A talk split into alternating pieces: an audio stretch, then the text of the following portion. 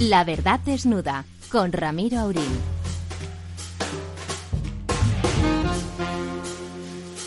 Muy buenas noches, amigas y amigos. Hoy, hoy no vamos a conectar con, con nuestro compañero en Wall Street, nuestro super Argemino Barros, o sea que como don Lorenzo, don Lorenzo Dávila, ¿Qué tal? que sí me acompaña desde el principio del programa. Luego, dentro de un cuarto de hora, se incorporará don Ramón Tamames y don Lorenzo Bernardo de Quirós, nuestro invitado de hoy, del mismo ramo de, de adivinos que son los economistas como don Lorenzo. Y por lo tanto, como el emperador, no, el señor Trump, ha decidido que esta semana no ha matado a nadie, no por falta de ganas, por supuesto, pero parece que no, eh, aunque ha dicho, ha dicho alguna alguna que otra ha dicho, pero bueno, no estando Argimino se nos hace raro si no hay si no hay algún tema eh, sobresaliente entrar con el imperio. En cambio, aquí cerquita ¿El otro imperio? En el otro imperio que no es imperio, ¿no? En esta voluntad de Estado global que muchos se empeñan en desmontar y que parece que estamos en esas. Por un lado, los señores del Brexit, de los que inmediatamente comentaremos. Por otro lado, nuestros eh, compatriotas, eh, algunos de ellos en, en Cataluña, que también se empeñan en dedicarse a cosas absurdas y espurias en un momento de construcción, pues se empeñan en destruir. Pero bueno, empezando por el principio, eh, don Lorenzo, parece que don Boris Johnson, uno, eh, el 1 de noviembre, por supuesto, no va a haber Brexit eh, duro, por lo menos el 1 de noviembre. Bueno, yo todavía no lo tengo tan claro. Y dos, no va a aparecer el muerto en una zanja por culpa de eso. Lo, lo Ta- segundo tampoco- estaría tampoco bien. lo tengo ¿eh? tan claro. Lo segundo sería un detallazo para la vida de Europa, pero lo primero sí que parece, aunque usted no lo ve claro, hasta incluso el señor Juncker, eh, o Juncker, no lo sé, como no es inglés, eh, cómo se pronuncia, parece que está a favor. La verdad es que a uno como europeo la gestión de Juncker mm, le ha parecido bien en general en toda la gestión difícil gestión del Brexit porque discutir con, con Sí, él alguien te- la- fuera de- de hecho, del unas- sentido común unas ¿no? frases de despedida, eh, creo que a finales de la semana pasada o, o este lunes, en las cuales él mismo pues decía, me hubiera gustado hacer otras cosas, pero al final eh, uno tiene que estar de bombero, apaga fuegos, y el fuego que le ha tocado a él es el Brexit. cuando hay un ya- pirómano Claro, el llevamos ya tres, tres años largos con, con el tema del Brexit y, y, bueno, pues al final, el- el- digamos que el legado de su, de su mandato pues se va a circunscribir a tratar de, de- a, la, a la buena gestión que efectivamente ha desarrollado con el tema con el tema de la, de la salida de- del acuerdo de salida inglés. A ver, yo el tema inglés lo veo cada vez más más complicado. Es decir, yo creo que desde aquí se entiende poco en cuanto a que eh, tenemos una noción de democracia que no es la misma que tienen en, en Inglaterra, Los ¿no? en el Reino Unido. sí. Sí, porque eh, la soberanía en, en- en el esquema más continental, los países de las democracias continentales como España, residen en el pueblo. Y lo estamos viendo como en España, aunque luego hablaremos un poco de España, pues bueno, tenemos las, las elecciones y el pueblo es quien decide y, nombra, de forma que el peso de un referéndum tiene un poder y una fuerza mm, mayor si cabe. En el caso del Reino Unido, la soberanía no reside en el pueblo, reside en el Parlamento. Otra cosa es que ese Parlamento sea de alguna forma elegido, Representativo pero quien es pueblo. soberano es el Parlamento. Y esta es la lucha que está que estamos viviendo. Es decir, eh, Boris Johnson quiere coger un poco una bandera casi revolucionaria de, de dar el derecho al, al pueblo como a un soberanía. pueblo, manipulado por él y Bueno, los pero, suyos, pero ¿no? le da ese peso y ese valor que es más una interpretación que podríamos hacer desde este otro lado del canal. Sin embargo, allí el Parlamento pues está en su labor de decir, no, espérate, aquí el- la soberanía es, es del Parlamento y, y nosotros bueno y de alguna forma asumen su gestionar". responsabilidad de gobernar Sí, ¿no? sí, ¿no? Y ellos tienen un mandato, es verdad que el pueblo O sea, ha, ha mandatado, pero otra cosa... antipopulista Sí, es efectivamente es mucho más elitista, ¿no? Pese a que estamos hablando de la Cámara de los Comunes, que es eh, esa posibilidad de acceso del pueblo a través de esas votaciones por por eh, counties y por por áreas distritales, ¿no?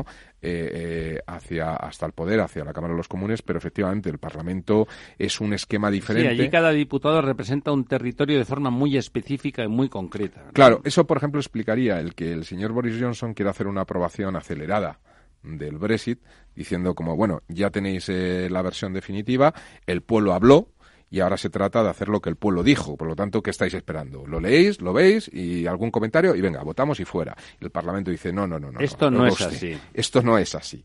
Es decir, el, Parlamento es soberano. Entonces nosotros tenemos que estudiar esto bien, tenemos que verlo bien. Vamos a ver qué pasa aquí, allá, no sé qué, porque nosotros somos quien tomamos la decisión. No somos meros transmisores. Y los responsables de eso. es, no somos meros transmisores de lo que el pueblo ya ha dicho. Bueno, eso se llama liderazgo, ¿eh? eh Lorenzo. Y bueno, y entonces el Parlamento está en esa en ese conflicto, ¿no? Yo creo que el eh, Boris Johnson como como buen jugador es un gran jugador. El problema es que estamos estamos gobernados ahora medio mundo por grandes jugadores, ¿no? Eh, Donald Trump es otro jugador de póker. Pero se juega en nuestra vida. Sí, entonces son personas que, claro, el problema es que los premios, las, las fichas que se llaman por lo para otro somos los ciudadanos, ¿no?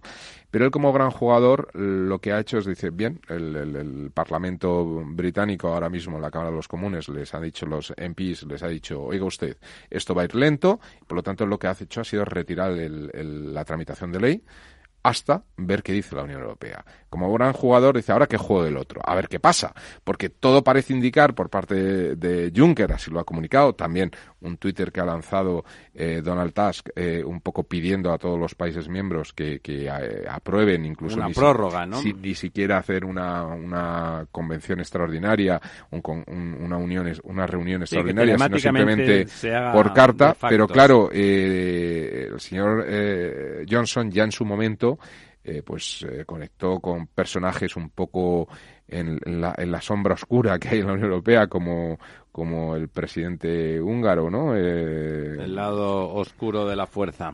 Claro, ¿no? Y entonces, bueno... En Hungría es un lugar que genera oscuridad, ¿eh? Su presidente es un autoritario... Claro, el señor Orbán... Sospechoso. Soros también es húngaro y es un personaje también peligroso para... Señor Orbán está por ver qué es lo que va a hacer, ¿no? Y qué va a decir, porque... Nada bueno.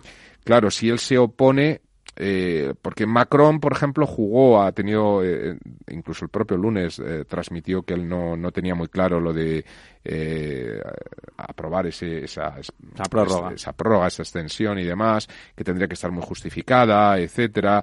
Eh, aquí qué justificación hay, porque claro, desde un principio la Unión Europea dijo que se aprobaría esa extensión siempre y cuando estuviera justificada, bien porque hay unas elecciones o bien porque hay un nuevo referéndum. Johnson quiere unas elecciones. Sí, pero ya ha reculado. Eso lo ha dicho, pero no, no lo ha dicho. Amenazó con elecciones. Está más cerca del mundo británico, ¿cree que las ganaría? mucha gente que cree que las ganaría Johnson. Yo me temo que las ganaría Johnson y es más, me temo que si hubiera un segundo referéndum sobre el Brexit, eh, volvería a ganar el Brexit. Sí, o sea, yo creo que esto es un tema que entra mucho dentro de esa eh, psicología británica.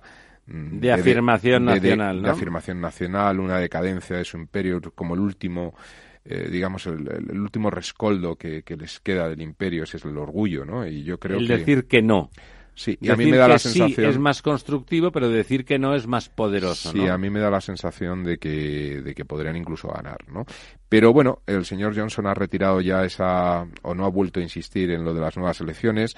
Desde luego no hay una solicitud formal a la Unión Europea diciendo, oiga, necesito esta prórroga porque, vamos a convocar unas elecciones, sino que presenta una carta, primero que no está firmada, y segundo, presenta otra carta en paralelo diciendo, oiga, les he pedido una prórroga por imperativo legal. Pero yo querer no quiero. Como cogían los, los, los, nacionalistas aquí en España, las, ¿no? Por imperativo legal yo he hecho esto, pero de ahí a que yo quiera, no. Entonces, claro, una Europa que se vea que no hay atisbos de que pueda haber nuevas elecciones, eh, necesariamente, ni nuevo referéndum. Es prorrogar por prorrogar para que estos señores sigan discutiendo, metan enmiendas, vamos a ver qué pasa, porque en función, porque claro, la estrategia de los liberales con los laboristas es eh, si se hace el trámite no urgente en las enmiendas que se pongan a la tramitación de ley, podemos obligar a que eh, para que se apruebe tenga que estar eh, votado en un segundo en un nuevo referéndum que los ciudadanos decidan si quieren ese acuerdo o no. ¿Qué ocurre si los ciudadanos al acuerdo de Boris Johnson deciden que no, que ese acuerdo no, que ellos se quieren ir, pero que no quieren ese acuerdo? Eh, bueno, pues entonces qué pasaría, ¿no? Es decir, que, que hay una serie de incertidumbres tan grandes que esto no está para nada decidido, ¿no? Entonces yo creo que ahí bueno, pues... Hay una eh, especie de falta de seriedad, no es una forma de negociar uh, probablemente el hecho más importante que se está dando entre el Reino Unido y el resto de Europa después de la Segunda Guerra Mundial. Sí, bueno, ayer había una entrevista en un diario español, no recuerdo en cuál, ¿eh? Eh, a John Le Carré, que para mí es... Sí, John Le Carré, el gran John Le Carré. Sí, para mí es el, gran escritor de mi, de mi juventud, ¿no? Yo leía sus, sus novelas ávidamente. De espionaje. Sí, es, que, es con uno de los que yo aprendí inglés, leyendo a John Le Carré en inglés, ¿no? En versión original. Y, y, bueno, claro, que él declara y dice, esto del Brexit es la mayor estupidez que hemos hecho los ingleses, la mayor idiotez. John Le Carré es un hombre global, claro, es un hombre internacional. Eh, entonces, bueno, pues, pero ahí está, esa es la realidad. Y yo todavía está por ver, es decir, eh, a mí me extraña mucho que bueno, eh, a ver qué, qué, está por decir la Unión Europea. Me da mucho miedo ciertos personajes del lado oscuro, como el señor Orban, pero incluso la propia Francia eh, bueno. y tiene un nacionalismo rampante que siempre está subyacente en Francia, a pesar de ser uno de los actores a favor de la Unión. Y sobre todo que visto desde un punto de vista, a ver, a nadie quiere ser el malo de la película. Si la Unión Europea se rechaza la extensión, quedarán como los malos de la película. del Brexit será de siempre esa, esa sombra de la culpabilidad eh, estará por encima pero yo creo que Francia y sobre todo París ganaría mucho con un Brexit duro, ¿no? Es decir, sería un, un atractor, un sumidero de todo el sector financiero. Pero sin duda perderíamos una gran conexión comercial con, América, perderíamos un gran pero ejército. Francia, desde el punto de vista. Bueno, ahora ejército cada vez menos, pero eh, Francia, desde el punto de vista egoísta, no tengo yo tan claro que las cartas, es decir, eh, seguro, porque además los franceses son así, los conozco bien. No, parece seguro que, tendrán informes, informes internos ya habrán hecho evaluación económica a, a, un mes vista, a un año vista, cinco años vista, diez años vista, veinte años vistas, porque bueno, las estructuras de los, de los altos funcionarios franceses, esos que salen de la, la Secol superior, eh, son así y no tengo yo tan claro que si no él para no tener la culpabilidad también presione a otro estado menor eh, o facilite que esos personajes oscuros, acaben diciendo no. Bueno, tenemos eh, otro problema a la vista, ¿no? Recordemos simplemente por la parte que nos toca que nos toca respecto de Cataluña, que había efectos colaterales, ¿no? Había el efecto colateral. Escocia se quedó y al final incluso los independentistas casi no apoyaron políticamente hablando, aunque los ciudadanos votaron lo que les dio la gana en Escocia, el no apoyaron de forma definitiva eh, la salida porque eso suponía la salida de la Unión Europea. Ahora un referéndum inverso sería exactamente lo contrario. Ahora votarían independencia para quedarse en Europa. Bueno, el problema es que no sería... el problema es que no sería tan claro, porque votarían independencia y si la votasen y, votarían para separarse del Reino Unido, correcto. Pero eso no implica que automáticamente entre a la Unión Europea, porque ellos ya estarían fuera. Bueno, pero digamos nadie tendría problemas con ellos en un gesto que se podría leer como europeísta, ¿no? Recuperar una parte del Reino Unido desde el punto de vista europeo sería como un castigo bíblico aplicado al Reino Unido que ya sería de su descomposición. De facto, Irlanda del Norte quedaría mucho más vinculada por los hechos materiales más que los intangibles a, a Irlanda eh, a través de, la nueva frontera que se establecería en el mar de Irlanda y Escocia se iría. Desde luego. En, estaría que ver qué pasaría con Gales. ¿eh? Y en Cataluña estarían encantados de, de, tener ahí un ejemplo. Por ejemplo, bueno, entra por la puerta Veo, veo al otro lado del cristal a don Ramón Tamames y a don Lorenzo Bernardo de Quirós y don Lorenzo, don Lorenzo Dávila. Nos despedimos ahora aquí de usted y volvemos, volvemos en un par de minutos.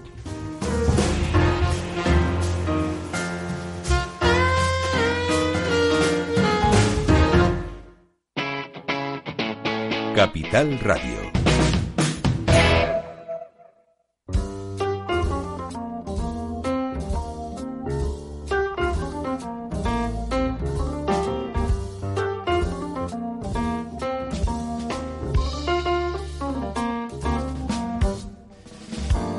Aquí estamos de vuelta hoy apurando un poco el tiempo para nuestro invitado, porque es un invitado estupendo que a mí me hace mucha ilusión que esté con nosotros, me hace ilusión todos los que vienen, pero particularmente es de esas plumas que uno ha ido siguiendo en sus, eh, en sus columnas eh, en la prensa económica particularmente, pero en toda, eh, que es don Bernardo de Quirós. muchísimas gracias por venir esta noche con nosotros. Bueno, buen amigo de don Ramón, le vamos a ceder a él la, no la espada, que no se trata de matarlo, pero sí, sí el capote para que dé algunos capotazos con el extensísimo currículum de nuestro invitado, que bueno, que vamos a hacer una síntesis para que sepan ustedes que hoy vamos a hablar si no ex cátedra, sino in cátedra. Sí, vamos a hacer, en cierto modo, don Ramiro y yo, cuando empieza la suerte de, de los toreros en la plaza, que son tres casi siempre, y dos de ellos homenajean a un, a, un, tercero, ¿no? pues así empezamos. Eh, Lorenzo Bernardo de Quirós es eh, presidente y socio principal de Free Market International Consulting. Es una firma de estrategia y operaciones y ha intervenido en temas muy importantes. Alguna vez hemos trabajado juntos en esa dirección. Y además es académico del Cato Institute, que yo tengo un recuerdo del Cato Institute cuando el año 1974 el, el Club de Roma publicó los límites al crecimiento, pues el Cato Institute fue la entidad que más seriamente estudió el proyecto. Y no estaba totalmente en contra, pero ponía muchas observaciones. Y además es director de la Fundación Internacional para la Libertad, que preside el Nobel Mario Vargas Llosa. Este hombre lo preside todo ya, la verdad es que don Mario es polifacético. Incluida alguna señora Monumento Nacional Español. Monumento Nacional de España y de parte del extranjero. Y ha sido asesor económico del Círculo de Empresarios, eh, que es una entidad importante en España para la opinión sobre, sobre qué está pasando, de la Cámara de Comercio e Industria de Madrid también, y ha publicado por lo menos dos libros importantes, por la Europa de la Libertad y el modelo económico español, mercado o Estado. Eh, también ha colaborado mucho con Jordi Sevilla, exministro y actualmente al frente de la citada red eléctrica española, y han dado muchas conferencias a la limón, se dice así. Exaequo. A la limón. don Lorenzo se, a la limón, a la limón, maestro. Y, y, a propósito de eso, ayer publicaba don Lorenzo un artículo en Expansión, me parece que era, sobre los premios Nobel recientes de Economía. Verdaderamente sustancioso el artículo. Eh, don Ramiro, le devuelvo. Estuvimos comentando la semana pasada justamente la falta de sustancia, dándole la vuelta a su expresión de esos premios Nobel. Y quizá podíamos empezar por ahí, que es el tema más ligero aunque sea intelectualmente sustantivo más ligero con respecto a esta actualidad ardiente en la que estamos sumidos. ¿Por qué le parece, ya le avanzaba que coincidimos con usted, en que los premios Nobel en general, pero quizá los de economía, que siempre habían tenido ese papel disruptivo, ese, los premios Nobel de Economía anticipaban tendencias o confirmaban tendencias y cambios de, de sentido y de timón en, en, el, en, la percepción económica internacional. ¿Por qué le parece que se han devaluado de esa manera, que era el sentido último de ese artículo? Ah, don Ramón apuntaba antes, cuando estábamos a, a, micrófono, a micrófono cerrado que últimamente parece que damos premios de economía contables. Y yo creo que es bastante exacto. Es decir, la aportación que realizan estos señores es una aportación absolutamente irrelevante. Son experimentos de laboratorio que no tienen además un alcance generalizable. Cosa que en economía es particularmente penoso. La economía es justamente algo que tiene sentido en cuanto que se aplica inmediatamente a la realidad, ¿no? Subyace de la realidad. Y en un marco teórico global. Es decir, los experimentos de este tipo pues son graciosos, pero de ahí no se puede extraer ninguna receta ni política general. Y estos señores... Comente, si para el oyente menos informado, brevemente, ¿en qué consiste la supuesta investigación brillante de Bueno, la supuesta investigación brillante la resumimos en dos palabras. Unos, que vacunar a los niños es bueno porque la, la, salud de los niños pobres es básico en el futuro, que eso lo sabemos. Eso nos, habíamos dado cuenta. y la segunda, que si hacemos, introducimos algunos incentivos razonables en las escuelas primarias, los niños pueden ser mejor formados. Eso metido en un modelo matemático estupendo, que parece ser que es lo único que interesa a los economistas. Modelo econométrico, digamos. Formalizar. como, decía Galbraith, lo importante de un economista es demostrar que sabe matemáticas. Exactamente. Entonces, ahora además, eh, yo me acuerdo una vez en esta línea que es divertido, hablando hace muchos años con Gary Becker, que yo le preguntaba, profesor, esto de los la, eh, American Economic Review, los, los papers que salen ahí, hay matemáticas, solo matemáticas y fórmulas. Decía, mi querido amigo, ese es un problema de la competencia. digo, ¿qué en sentido es un problema de competencia? Sí, uno tiene que publicar mucho y es mucho más fácil publicar fórmulas que, que textos articulados y razonados. Y es verdad. Claro, si tú escribes un paper como los viejos tiempos, como los que escribía don Ramón, en el que tienes que dedicarte a, diseñar, elaborar un argumento y un razonamiento y unos datos de la economía real. Lleva muchísimo menos, mucho más tiempo y más esfuerzo intelectual que hacer unas formulitas, ¿no? ¿No, Ramón? Bueno, yo me acuerdo al respecto eh, el primer artículo que leí de Juan Velarde, eh, que digo, este hombre es un detective, porque era el monopolio del papel y entraba en temas de familias, los Urgoiti, por ejemplo, entraba en, en temas de influencias políticas, de si le daban o no un arancel más alto. Eran trabajos de investigación extraordinarios. Y al final decía, con papel caro, la educación va a ser más difícil que con papel bueno y barato. Eh, o sea, al final la conclusión del premio Nobel también iba por ahí. iba por ahí, pero si todavía... las libretas son más baratas, los niños pobres podrán estudiar más fácilmente, ¿no? Los libros serán más económicos. O simplemente se les subvenciona, que no se, se, les ha escapado probablemente esa posibilidad a los premios Nobel. Pero yo creo que hay un tema, es decir, el exceso de especialización que se está produciendo en el campo de la, de la, economía lo que te está haciendo es perder lo que es realmente importante en la economía, que es el contacto con la realidad y luego el dar una visión global. El bosque, se quedan en su arbolito y no ven el bosque. Hacemos arbolitos, ¿no? Bueno, es el caso, claro, de, de Paul Samuelson por un lado y de Milton Friedman por otro. Son dos genios. Sin duda. Dos genios, uno primero porque sabía explicar lo que es la economía y el segundo porque era eh, estaba contra el status quo en siempre. Eh, ¿Se equivocaría o no? Pero siempre decía, ¿pero qué es esto? El, el ejército norteamericano compra un enchufe eh, que vale en la tienda 5 eh, dólares, lo compra por 50 porque es el ejército norteamericano. Bueno, y luego, ¿por qué tenemos...? Ahí, había que hacer de detective, don Ramón, ¿por qué esos 45 dólares dónde iban? Y decía también, ¿por qué tenemos una guardia de honor todavía en los, en los fuertes españoles en Florida que nos cuestan millones de dólares en el presupuesto de defensa? Bueno, era un hombre que se atrevía con todo y luchaba contra todo. Pero, y ahí en ese sentido, Ramón, tú en ese sentido, eh, y aquí permítame al maestro hacerle una alabanza, es una, es un, es un, una rara avis. La generación de economistas como, como el profesor Tamames sabían mucha economía y sabían escribir. Ahora tenemos una generación de economistas Don Ramón tiene vocación, que saben muchas matemáticas y no tienen la más mínima idea de cómo explicar eso a los ciudadanos. Y la economía, una de las misiones fundamentales es explicar a la gente cómo funciona el mundo. Y eso se nos ha olvidado. Incluido su bolsillo y su economía. ¿eh? Eso es... y, la frase de Joseph Schumpeter, revelar a la humanidad el sentido oculto de sus luchas. Ah, queda buenísimo. Esa es una frase. El viejo Schumpeter. bueno, ya estamos... Nunca le dieron nada. Porque el premio Nobel se inventó en el año 70 del siglo pasado y, y Schumpeter había pasado mejor vida. Sí, de hecho, de hecho, por detrás hubiéramos encontrado una larga ristra de economistas formidables. Yo diría que mejorando absolutamente todos los premios Nobel que hubieron después. Pero bueno, ya estamos disfrutando, eh, sumergidos en esta conversación libidinosa desde el punto de vista intelectual, por supuesto.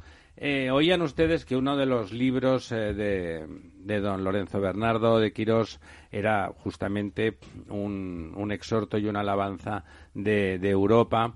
Eh, ¿No está usted preocupado, don, Don Bernardo, yo le llamo Bernardo, no sé si... Bernardo, Bernardo. llámame Lorenzo. Lorenzo, pues le llamaré Lorenzo, ya he visto que su amigo Ramón le llamaba Lorenzo, he pensado que ese era el nombre adecuado. Pues don Lorenzo, ¿está usted, seguro que sí, y hasta qué punto y en qué manera preocupado por el devenir de, del Brexit. Inevitablemente hay que comentar eso porque ahora, como nos hemos concentrado en la pelea diplomática del cómo, mm.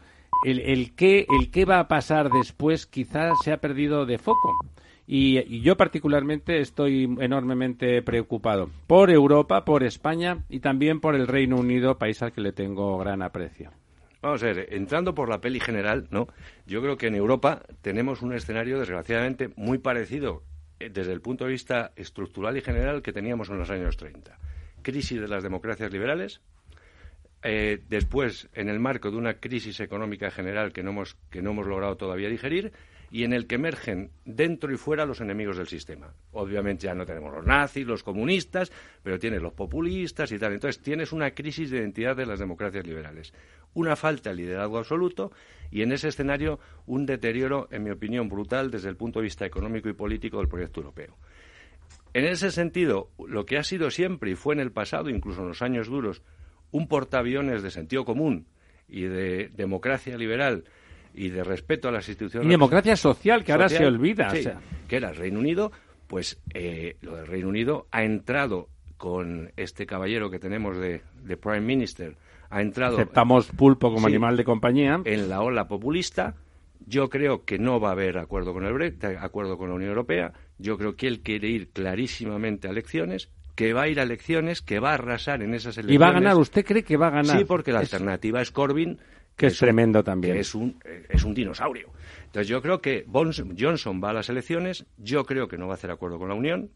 Eso es letal para el Reino Unido pero también es un, golpe muy duro para la Unión Europea en estos momentos, porque pierdes un elemento fundamental en lo que es un factor de equilibrio en un mundo complicado como es el Reino Unido.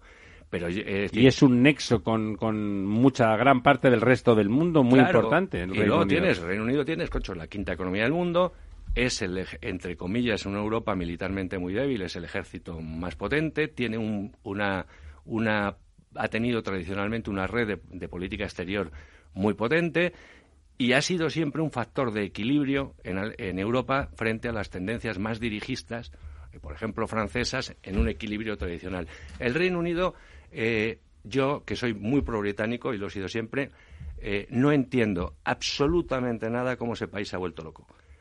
Y luego que haya llegado un clown como, Johnson al liderazgo del partido más viejo y más exitoso del mundo, como es el Partido Conservador, es incomprensible.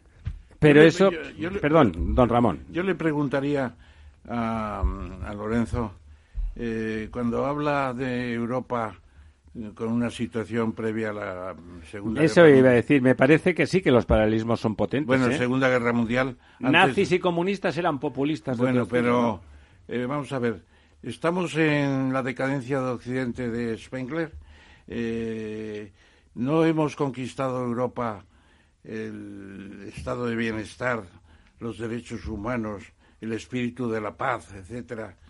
Yo estoy de acuerdo con usted. Ayer escribía John Le Carré sobre, sobre Johnson y decía esto es un desastre, es el peor negocio de la historia de Gran Bretaña. Bueno, estoy de acuerdo con usted, pero en cambio creo que en términos generales Europa está mucho mejor que antes de la Segunda Guerra Mundial. Lo que le falta a Europa es darse cuenta de su poder y invitar a China y Estados Unidos a que negocien por un mundo multipolar en vez de buscar la hegemonía. Perdón por la declaración solemne. Don Ramiro, discúlpeme por esta declaración. yo, yo, yo estoy de acuerdo con eso. Es decir, yo creo que tenemos un problema. El, Europa, Europa no estamos mucho mejor que en los años 30, entre otras cosas porque, diablos, tenemos un nivel de vida de tal, no tenemos una amenaza al sistema como la que teníamos en aquellos tiempos y, por supuesto, el escenario es distinto. Pero tenemos una Europa que, desde la pérdida de los imperios, desde el punto de vista geoestratégico y geopolítico, no es un factor relevante. El mundo se ha desplazado al Pacífico, no somos ni siquiera un aliado interesante en un conflicto. De hecho, nos desprecia nuestro gran aliado. Luego, somos un continente que nos estamos poniendo muy, es muy viejo, hemos perdido mucho dinamismo y no hemos sido capaces de hacer las reformas que nos permitan entrar en, un, en, el nuevo escenario económico mundial. Y luego está emergiendo, y ha emergido, yo creo, una cosa que había desaparecido en, los tiempos de la Guerra Fría. En los tiempos de la Guerra Fría no había tiempo para discutir eh, eh, problemas de fronteras. Teníamos un conflicto global. Eh, desaparecidos ese conflicto global emergen en la izquierda y la derecha. Los constipados, ¿verdad? Y los nacionalistas. Tienes la Europa, es la Europa Oriental, la vieja Europa Oriental, después de haber soportado 60 años de dominio imperial soviético, Hungría se ha convertido en un régimen autoritario. Polonia se ha convertido en un régimen autoritario. Eh, en, el, en el, eh, el, occidente europeo ya no hay quintacolumnistas, entre comillas, de, la URSS como en los viejos tiempos, pero tienes quintacolumnistas populistas que te erosionan el sistema. Yo creo que Europa tiene un problema interno de muchísima eh, gravedad. Y luego un proyecto que se ha acabado, en mi opinión, y frente al que no hay alternativa. Es decir, el viejo modelo que fletan democristianos y socialdemócratas de la posguerra no da más no da más de sí. Tenemos una crisis del modelo socialdemócrata que no avanza y frente a eso no hay alternativa. La alternativa te está surgiendo por la izquierda los populistas radicales y por que son destructores del sistema, en realidad no son alternativa. Y por la derecha, que son destructores del sistema. Los movimientos son antisistema internos. Y luego, una Europa que no tiene unidad no es un jugador. Tienes una Rusia que está empezando increíblemente a tener influencia potente otra vez en los países, en la zona centroeste. En su zona de, influencia, tradicional, sí. Con compañeros de viaje como los populistas italianos dentro de los propios países. Yo creo que yo soy muy pesimista respecto a Europa, porque no le veo con capacidad de, de reacción. De reacción. Y con una crisis de liderazgo brutal. Acuérdate, Ramón, que hace, concho, hace 30 años estaba Margaret Thatcher, Mitterrand, Helmut Kohl, y ahora tenemos... Eran unos monstruos. Tenemos una tropa al clown de Boris Johnson. En, Bueno, bueno, no se deje llevar por las coplas de Jorge Manrique de que cualquier pasado fue mejor. No. Eh, no, no es eso, pero yo estoy muy de acuerdo con don Lorenzo en general. El análisis pesimista es necesario para revertirlo. Además, yo añadiría algunas fuerzas exógenas poco visibles que tienen interés en que aprovechando esa debilidad manifiesta, porque si, si Europa estuviera, estuviéramos fuertes atacarla no sería tan obvio ni tan sencillo, pero los soros, los soros de este mundo que les gustan desde esa Hungría suya natal y con la fuerza que le da a sus millones, cómo manipula, interviene en conflictos internos en toda Europa, en mi Cataluña natal en particular, pero en otros lugares, siempre intentando, además es curioso, busca compañeros de cama tontos útiles que se creen que va a favor porque favorece la globalización de la inmigración cuando en la realidad lo único que, pretende es bajar las rentas de los países europeos, que son los únicos sensibles a que esa inmigración llegue en masa, ¿no? ¿Le parece a usted que hay esos peligros además? O, es decir, es una víctima propiciatoria Europa, no solamente de sí misma, que lo es, estamos totalmente de acuerdo, sino de, bueno, de los demás, de los demás depredadores del mundo que, quieren ocupar todo el territorio. Hombre, claro, tiene, yo creo que Europa, es decir, estamos haciendo analogías históricas y, yo, yo que soy eh, visceralmente optimista respecto a Europa, desgraciadamente lo soy poco. Dicho eso, las democracias liberales demuestran una extraordinaria capacidad de reacción y, de regeneración ante los problemas. Pero somos como el Bajo Imperio Romano. Es decir, tenemos una franja, que es el Mediterráneo, con una desigualdad de renta respecto a los de abajo brutal. es un es una, el Bajo Imperio Romano. Somos muy ricos, estamos muy cómodos, somos muy mayores y estamos rodeados de bárbaros. Decadencia. Decadencia. Es un problema de decadencia relativa. Sí, señor. Y yo diría más y además abriría una, una ventana una ventana al optimismo aunque no sé si podremos tener este resultado eh, los españoles que aspiramos el nombramiento de Josep Borrell para alto representante de la Unión Europea yo creo que todavía don Josep no se ha percatado de lo importante que es eso. Y, en España no nos ¿Y esa es una ventana al optimismo? No nos hemos percatado. Es decir, la salida de la señora Mogherini, eh, doña Sonrisas y Besos, durante cuatro años o cinco años, mejor dicho. No ha servido para nada. Yo se lo he dicho en una carta en donde le hablaba precisamente de la idea de acabar con la etapa de las hegemonías ni norteamericana ni china, ir al mundo multipolar. Y yo creo que en estos momentos Borrell tiene la posibilidad de hacer pesar la Unión Europea en las negociaciones internacionales. Ramón, si estamos débiles, ¿cómo vamos a forzar un mundo multilateral? Porque hay que separarse de las tendencias y de las corrientes y darse cuenta de que el mundo ha cambiado. Pero que China está ahí, que la, que la Rusia China se defiende sola, don Ramón. Claro, y, Rusia no te digo. Y que los países árabes, pues que parecía que van a tener fuerza, eh, empiezan a decaer potencialmente por todas sus guerras internas, etcétera. Pero generan inestabilidad. Iberoamérica está desatendida por Estados Unidos y España no se entera que podía tener un papel ahí fundamental. Yo, yo la verdad, eh, tenemos que traer a esta mesa a Borrell un día y plantearle el papel del alto representante. yo creo que, es decir, ¿qué te parece a ti, Lorenzo? Y no te pido que, que hagas una crítica eh, que no, vamos a hacer en esta sí, Lorenzo hace, lo que le parece oportuno. ¿Qué, ¿Qué, tiene por delante Borrell? Yo creo que Borrell tiene una enorme debilidad detrás. El problema fundamental es que tú puedes hacer una política de gestos que al final tiene que, que tiene que respaldarse en, en, una realidad y la realidad es que tienes una Europa fraccionada que no tiene un proyecto común y es muy complicado que eso se convierta en una, operación, en una operación internacional efectiva. Y es verdad lo que tú dices, es decir, eh, el, el mundo que progresa y el mundo que ha funcionado, entre comillas, de una manera razonable, es un mundo multipolar. Lo hemos visto en, en, el símbolo máximo de la multipolaridad en el tema económico, que ha sido la gloriosa e, era, con sus defectos y virtudes, de la globalización. Y estamos volviendo a una ruptura del comercio internacional en bloques. Y, en efecto, el problema es que Europa no es un jugador. Cuando, cuando en las dos guerras mundiales fueron guerras mundiales porque los europeos, entre otras cosas, tenían poderes imperiales. Entonces, inexorablemente será el conflicto. Nosotros somos irrelevantes estratégicamente mm, eh, somos irrelevantes. ¿Qué pasa? Eh, pongamos la hipótesis, una hipótesis de ficción. Putin y los rusos, de manera influente, logran controlar un porcentaje muy alto de Europa. ¿Qué impacto eso tiene sobre el equilibrio de fuerzas global? Ninguno. Somos irrelevantes. Y luego te encuentras que siempre teníamos al otro lado del Atlántico a alguien que pensaba en términos globales y que de alguna manera... Y era amigo. Y era amigo, que era Estados Unidos, que se te ha cambiado de bando, que tienes un personaje al frente que es un peligro público, que lo que está es destruyendo absolutamente lo que ha sido el proyecto occidental de los últimos 60 años. Entonces yo soy muy pesimista respecto a eso. Y, un, y poderes hegemónicos con estrategia a medio y largo plazo, que son chinos y rusos. Rusia, que es un, un, un enano económico, pero tiene al frente un tío que tiene una estrategia. Y China también. Nosotros no tenemos nada. Y Macron, que parecía el, el sumum de las virtudes políticas y que tiene lo que tiene detrás. ¿Qué, pasa con Francia? Francia tiene un papel importante, pero yo creo que se está dando cuenta de que ya no es una gran potencia porque no asume el hecho europeo. Quieren ser Francia.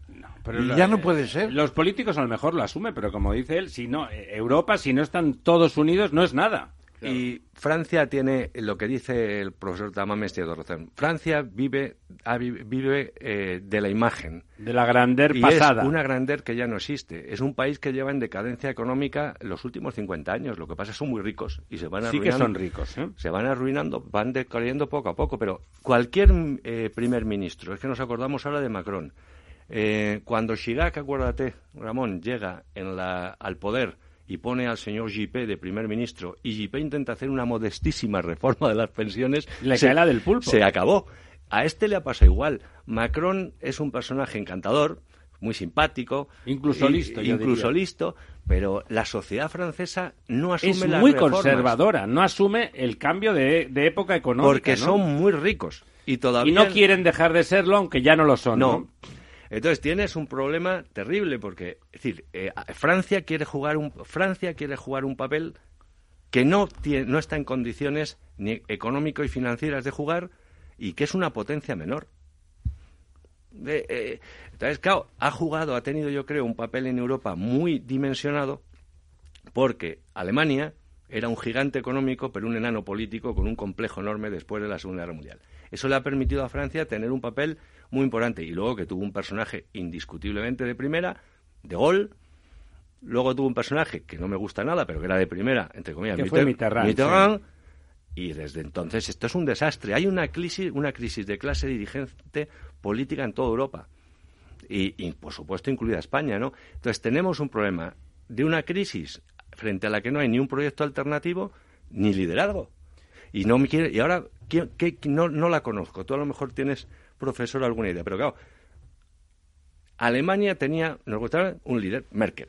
Claro, esta señora nueva es una incógnita, yo no tengo ni idea. De todas formas, fíjate, estaba pensando en Alemania, con todo el panorama que has hecho, venía enseguida las analogías con las preguerras, con la última preguerra. Italia es un, ah. es un circo de tres pistas, exactamente igual, sin un Mussolini, pero un circo de tres pistas.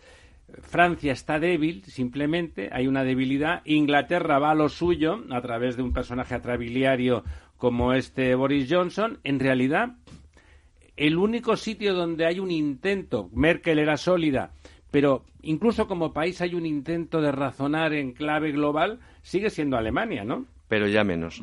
ya menos, por falta por, y no por falta de Merkel solo. Tienes un problema, es decir, que es eh, el, el, el, cansancio de los alemanes, es decir, la emergencia. Han pagado mucho, ¿verdad? La emergencia de la extrema derecha en Alemania es muy, es, es, es muy relevante. El Partido Socialdemócrata ha desaparecido prácticamente. Eh, la propia CDU, el ala bávara, cada vez es más nacionalista. Eh, el problema que tienes es un problema en el que y eso se ha mantenido en un equilibrio entre comillas difícil, muy entre comillas internacionalista europeo por Merkel. Vamos a ver qué pasa ahora con la sucesora, que le que no tiene la autoritas de momento ni la ni el proyecto es mucho más nacionalista de lo que era Merkel. Lo que yo me planteo, don Lorenzo y don Ramiro, es eh, esta presidenta de la comisión nueva, eh, cuyo nombre ahora no recordamos. No puedo acordarme. yo tampoco me acuerdo quién es. Fan, fan no sé qué. Bueno, no sé qué. Bueno, pues lo primero que podría resolver es el, hacer un planteamiento de la crisis demográfica europea, porque tiene siete hijos y nos podría dar la clave para que... Bueno, esa es una clave fácil, don Ramón. Sí, pero... ¿eh? Sí, sí, pero... Luego, fuera de micrófono, si no lo recuerda, se lo, se lo explico. No, más, claro, más, más eh, lo que usted sabe, más procrear, eh, etcétera, etcétera. Es caro, cualquier, cualquier parejita joven le diría que eso es muy caro ahora. Y, luego yo creo que una labor que nosotros podíamos poner por encima de otras muchas cosas. Yo cuando estudié el Plan Marshall una de las cosas que más me, me, admiró es que durante cuatro años los Estados Unidos dedicaron el 1,24% de su PIB a ayudar a Europa. Es decir, esos 22 mil millones de dólares que ahora no son nada, entonces significó la recuperación de Europa. ¿Somos capaces los europeos de plantearnos un plan Marshall para África y aprovechando el, enorme impulso que está tomando África con sus pequeños empresarios, con su acuerdo comercial conjunto, con los, eh, las redes. En, África hay una revolución en marcha que Europa tendría que aprovechar para darle consistencia económica. Usted ha viajado al África Negra. Es muy complicado para un empresario y para un profesionales españoles, europeos, perdón, vivir ahí, ¿eh? Bueno, ya lo sé. No es lo mismo. La Europa destruida no dejaba y de a mí, en esta conversación que tenemos, hablando con el profesor Velarde, que aparece por segunda vez, pues eh, decía imposible, imposible. África está corrupta. Bueno, ¿y qué, no está corrupto? Hombre, África está más corrupta. Es más corrupta, sí, pero precisamente una intervención en África de este tipo económico tendría que ser un dogma, no un dogma, un, una cartilla de de conocimiento sobre la no corrupción. Es decir, que haya una clase social, unos dirigentes en África que vayan contra la corrupción como primer tema. Eso eh, es complicado. Es decir, yo me acuerdo siempre de una, una novela de un escritor francés, de Jean Lortegui, que se llamaba Los fantasmas del Congo. Eh, entonces él contaba, que era muy divertido, eh, las reuniones de los representantes de los organismos internacionales, el Congo, en el que le recibía inmediatamente un tío impecable, un negro impecable, vestido en Savile Row, con un inglés absolutamente maravilloso, ortodoxia, universitario de primera y tal, reunión y tal. salían de la reunión, decía, decía Jean Lartegui, y no, no quiero hacer un comentario racista, y dice, se ponía el taparrabos. Iban inmediatamente a un esquema de corrupción. África, yo creo que lo que se puede, lo que lo más, más acertado cumpla el Marshall probablemente sería establecer una zona de libre comercio. Que es más, eso está en marcha. Pues sí, eso es, esa, esa, esa zona de libre comercio yo creo que es suficiente. No, pero China no piensa que sea suficiente y está dándole infraestructuras, les está dando... Y hay un gran cabreo. pero compra poder político, no, no es gestión económica. Sí, pero está ejercitando también un poder China extraordinario, hasta el punto que se dice que África es una provincia económica de China ya. Con una gran... pero hay empieza a haber una enorme reacción, por ejemplo, en Angola y en otros países, respecto a la intervención china, que es no crean riqueza ni empleo, se traen, llevan a los chinos a los chinos a trabajar. probablemente, y luego, ¿en qué zona de África hacemos eso? El norte de África es un polvorín. Bueno, ¿qué me dices de la presa del Nilo Azul en Etiopía? Que en 70% es ayuda china. Sí. Es impresionante porque es una revolución en Etiopía, que ahora ya tienen un buen gobierno además y un premio Nobel de la Paz. Bueno, y eso es bueno, ya hemos quedado que los premios Nobel El premio Nobel de la Paz ha conseguido la paz con Eritrea y, el te han hecho Y luego te han hecho el, lo que ha hecho en Etiopía es, la, es el equivalente, en efecto, a la prensa de Asuán en su momento en Egipto. Es decir, es una regulación del agua que teóricamente va a ser muy eficiente para aumentar, entre comillas, la riqueza y el, autoabastecimiento, y el abastecimiento de alimentos en, en, Etiopía. Pero yo, yo África lo, lo, lo, lo, conozco mal, y, pero en África no tienes tradiciones, estructura de Estado. La, el legado institucional es, es, muy, es muy bajo. Los pues países... Es eso es lo que hay que ayudar a crearlos. Es, de todas formas, yo estoy ahí con don Lorenzo. Eh, yo conozco un poco África y eh, tengo un amigo muy simpático que trabajaba con un alto cargo de responsabilidad en la Unión Europea que decía que decía que la ayuda al desarrollo en África era coger el dinero de los pobres de los países ricos y dárselo a los ricos de los países pobres en África, ¿no? Es decir, que la corrupción era inevitable. Las únicas manos que reciben lo que sea en África no tienen no tienen la formación ni la cultura moral para eso. ¿Por qué no de la otra? Han ido a estudiar a universidades formidables mm. en todos los países europeos, fundamentalmente, en Francia, sobre todo. Sí. Son unos estudiantes estupendos con 160 de cociente intelectual que una vez llegan allí son unos sátrapas absolutos.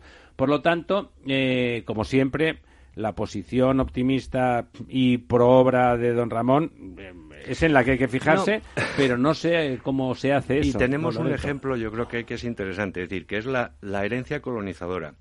En, en, África, al final, a los países que los ha ido mejor son los países, de alguna manera, que tienen eh, estructura y tradición anglosajona. Te coges dentro del desastre, Sudáfrica, eh, Kenia, son los, eh, los países eh, ¿Cuál, es, ¿Cuál fue probablemente la peor colonización europea en, África? La belga en el Congo. El Congo es un caos.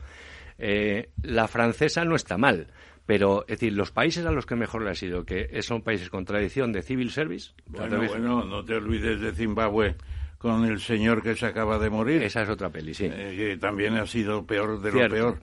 No, yo lo que creo es que hay un, una especie de principio de razonamiento de que África está corrupta, no se puede hacer nada y por lo tanto se abandona, excepto los chinos que están a lo suyo, claro. Y me parece que eh, 60 años o 50 después de la descolonización hay que volver los ojos a África. Estoy de acuerdo con don Lorenzo en la idea de la zona de libre comercio que puede ser extraordinaria, pero necesitan más. ¿Y qué es lo que les está dando los chinos? Que al principio parece que es una satrapía que han montado allí, pero está calando. y luego hay un elemento en la línea de lo que dice el profesor Tamames que, eh, que es evidente. Es decir, si tú quieres de alguna manera regular de una manera normal y eficiente los flujos migratorios, lo que tienes es que crear condiciones para que la gente tenga que migrar menos. Y en el tema del África subsahariana es absolutamente fundamental, porque si no, el, esa, esa, esa no tienen nada que perder. No tienen nada que perder. nosotros, porque es una bomba demográfica. Eh, África tiene ahora 1.200 millones, un poco más, y el año 2100 te da 3.800. Es decir, va a multiplicar por tres. Sí, porque más culturalmente el uso del preservativo está fatalmente visto. Da igual que se lo regalen, los tiran. África, eh, África que, que ha salido de alguna manera, digamos, de la terrible trampa de la pobreza en la que decíamos que África era imposible y tal igual, se el, el PIB per cápita medio africano ha subido en los últimos años indiscutiblemente y va a seguir subiendo sin duda África en efecto es, es el continente en el sentido con un potencial de crecimiento más alto Ahí hay que ayudar a que eso sea posible. Y en efecto, hay una batalla también geoestratégica y política en ese sentido. La presencia, los chinos han sustituido la presencia soviética en el África, eh, eh, en África y europea. Y europea. Entonces tienes un, un, un, tema, es decir, un tema muy inquietante. Dicho eso, a mí me parece complicadísimo. Fíjate, África del Sur, que funcionó estupendamente bien en la etapa de Mandela. Y es lo que más funciona En la etapa de Mandela, y todavía funciona, el deterioro de todas maneras institucional, económico y político ha sido tremendo, ¿no? Es magnífico, pero es pequeño. Namibia, Botswana, son democracias razonables, son chiquititas, pero cuando avanzas hacia el corazón de África, el, eh, viaje de Joseph, de, de, Conrad, no, en el corazón de las tinieblas. Eso es el Congo, eso el Es, eso es otro problema. Eso es el Zaire, y ese viaje lo hice al revés, y es un el Zaire es un país, el Congo, el Congo belga, eh, es un país muy complicado. La colonización belga, como tú muy bien has apuntado, fue la peor con mucha diferencia. Muy déspota y muy, y muy brutal. De hecho, los restos que quedan allí, incluso mientras que los religiosos españoles que están implantados en esa zona tienen una labor enormemente positiva, enormemente positiva, los restos de los, de los religiosos belgas que quedan están, están acantonados y fortificados como si fuesen resistencias todavía eh, coloniales. Es que en Bélgica eh, la finca del rey Leopoldo hizo un verdadero genocidio sistemático. Eh, brutalmente. Era brutal, ¿no? Y, y, luego tienes otro problema ahí, don Ramón, que es, que es importante, que es en muchos el, el conflicto en muchos países en África, africanos, en el tema de la infiltración y la desestabilización del, fundamentalismo islámico. Nigeria, Sudán, del el propio Sudán. Es decir, es un mosaico muy, muy, muy complicado. Es interesante porque el, Islam entra en ese mundo, en ese, mundo negro a través de la esclavitud y de los tratantes de esclavos. Exactamente. Y a pesar de eso, es curioso porque podría haber generado una reacción enormemente negativa. De forma gregaria asumen la cultura del del malvado en este caso, porque el tratante de esclavos está claro que es el, malvado. Bueno, inevitablemente nos queda media hora de, conversación con don Lorenzo. Eh, tenemos que venir a España, tenemos que venir a España, volver a España con nuestra cabeza, porque físicamente no hemos salido de ella. Eh, la situación es terrible, hay una parálisis yo creo que mental de todo el país con lo que está ocurriendo en Cataluña. A mí me, me impresiona menos, yo soy catalán como saben, me impresiona menos porque me parece que está perfectamente orquestado, por lo tanto el, carácter gregario de las poblaciones eh, ya la conocemos, de una población con ínfulas nacionalistas más, el nacionalismo es un populismo que justamente tira del, del, sentimiento gregario de esas poblaciones. Eh, y que está afectando a la economía ya. No sé las secuelas que va a dejar eso en Cataluña y, le ve usted salida política, ¿no le parece, no le parece que hay una parálisis, un estupor en la Moncloa o le parece que es un movimiento calculado? Eh, la situación catalana, a ver, eh, la primera obligación de, de, un gobierno, de un, cualquier gobierno normal, que además, y de un Estado, que es lo que, entre otras cosas, justifica su existencia. El gobierno de un Estado, podríamos sí, decir. El de un Estado es mantener la ley de orden público. Es decir, lo que ha pasado estos días a mí me parece absolutamente una barbaridad. No sé si será cálculo político o incompetencia o las dos cosas a la vez. Lo cierto es que eh, yo creo que la situación, el problema de Cataluña, como decía Ortega, no es solucionable, sino es conllevable. Yo considero que es imposible llegar a una fórmula eh, estable, permanente, estacionaria, sí. tal, lo que hay que y, hemos, y eso lo demuestra además la evidencia histórica, es decir, de vez en cuando el problema catalán es como un guardián, emerge. Logramos eh, compromisos coyunturales que al cabo del tiempo estallan. Logramos el último, que fue el de la, el, de la transición, de uno de los protagonistas de eso fue don Ramón, y eso se ha agotado. Entonces, el problema ahora no es dónde estamos, porque yo creo que lo que ha pasado estos días es de alguna manera la, eh, que parece muy intuitivo. Yo creo que lo que está sucediendo es, entre comillas, el fracaso político inmediato del independentismo. Es decir, estos son los fuegos artificiales finales, saben que no van a ser, que no van a conseguir el objetivo, la sociedad está partidándose. El problema es cómo resuelves eso en el medio y en el largo plazo o cómo lo encauzas.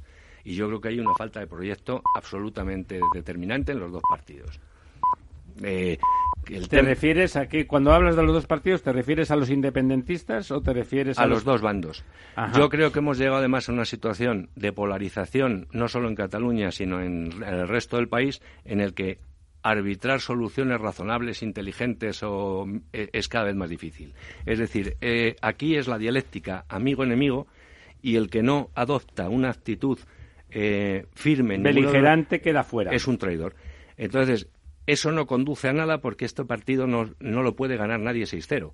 Tienes una sociedad en Cataluña partida en dos, más o menos, puedes hacer 60, 40, me da igual, partida, en dos, y tienes una reacción en el resto de España cada vez más hostil ante lo que consideran obviamente una eh, agresión. una agresión.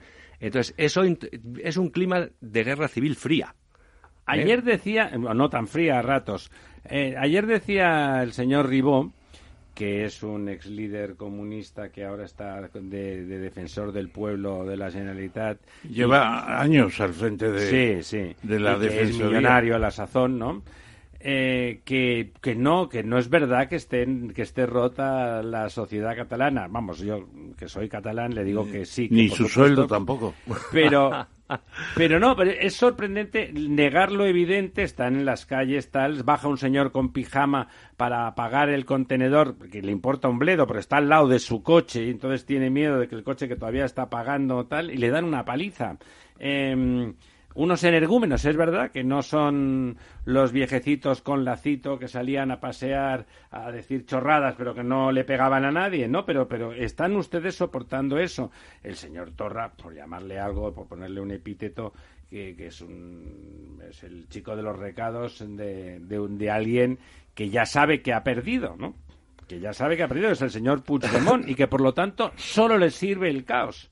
Así como Junqueras quiere restaurar un cierto orden donde él pueda negociar algo con respecto a su devenir futuro y político, el señor Puigdemont lo único que le cabe es un nivel de caos que haga que haya una ruptura, una disrupción legal que le permita a él salvar sus, sus, eh, sus espaldas.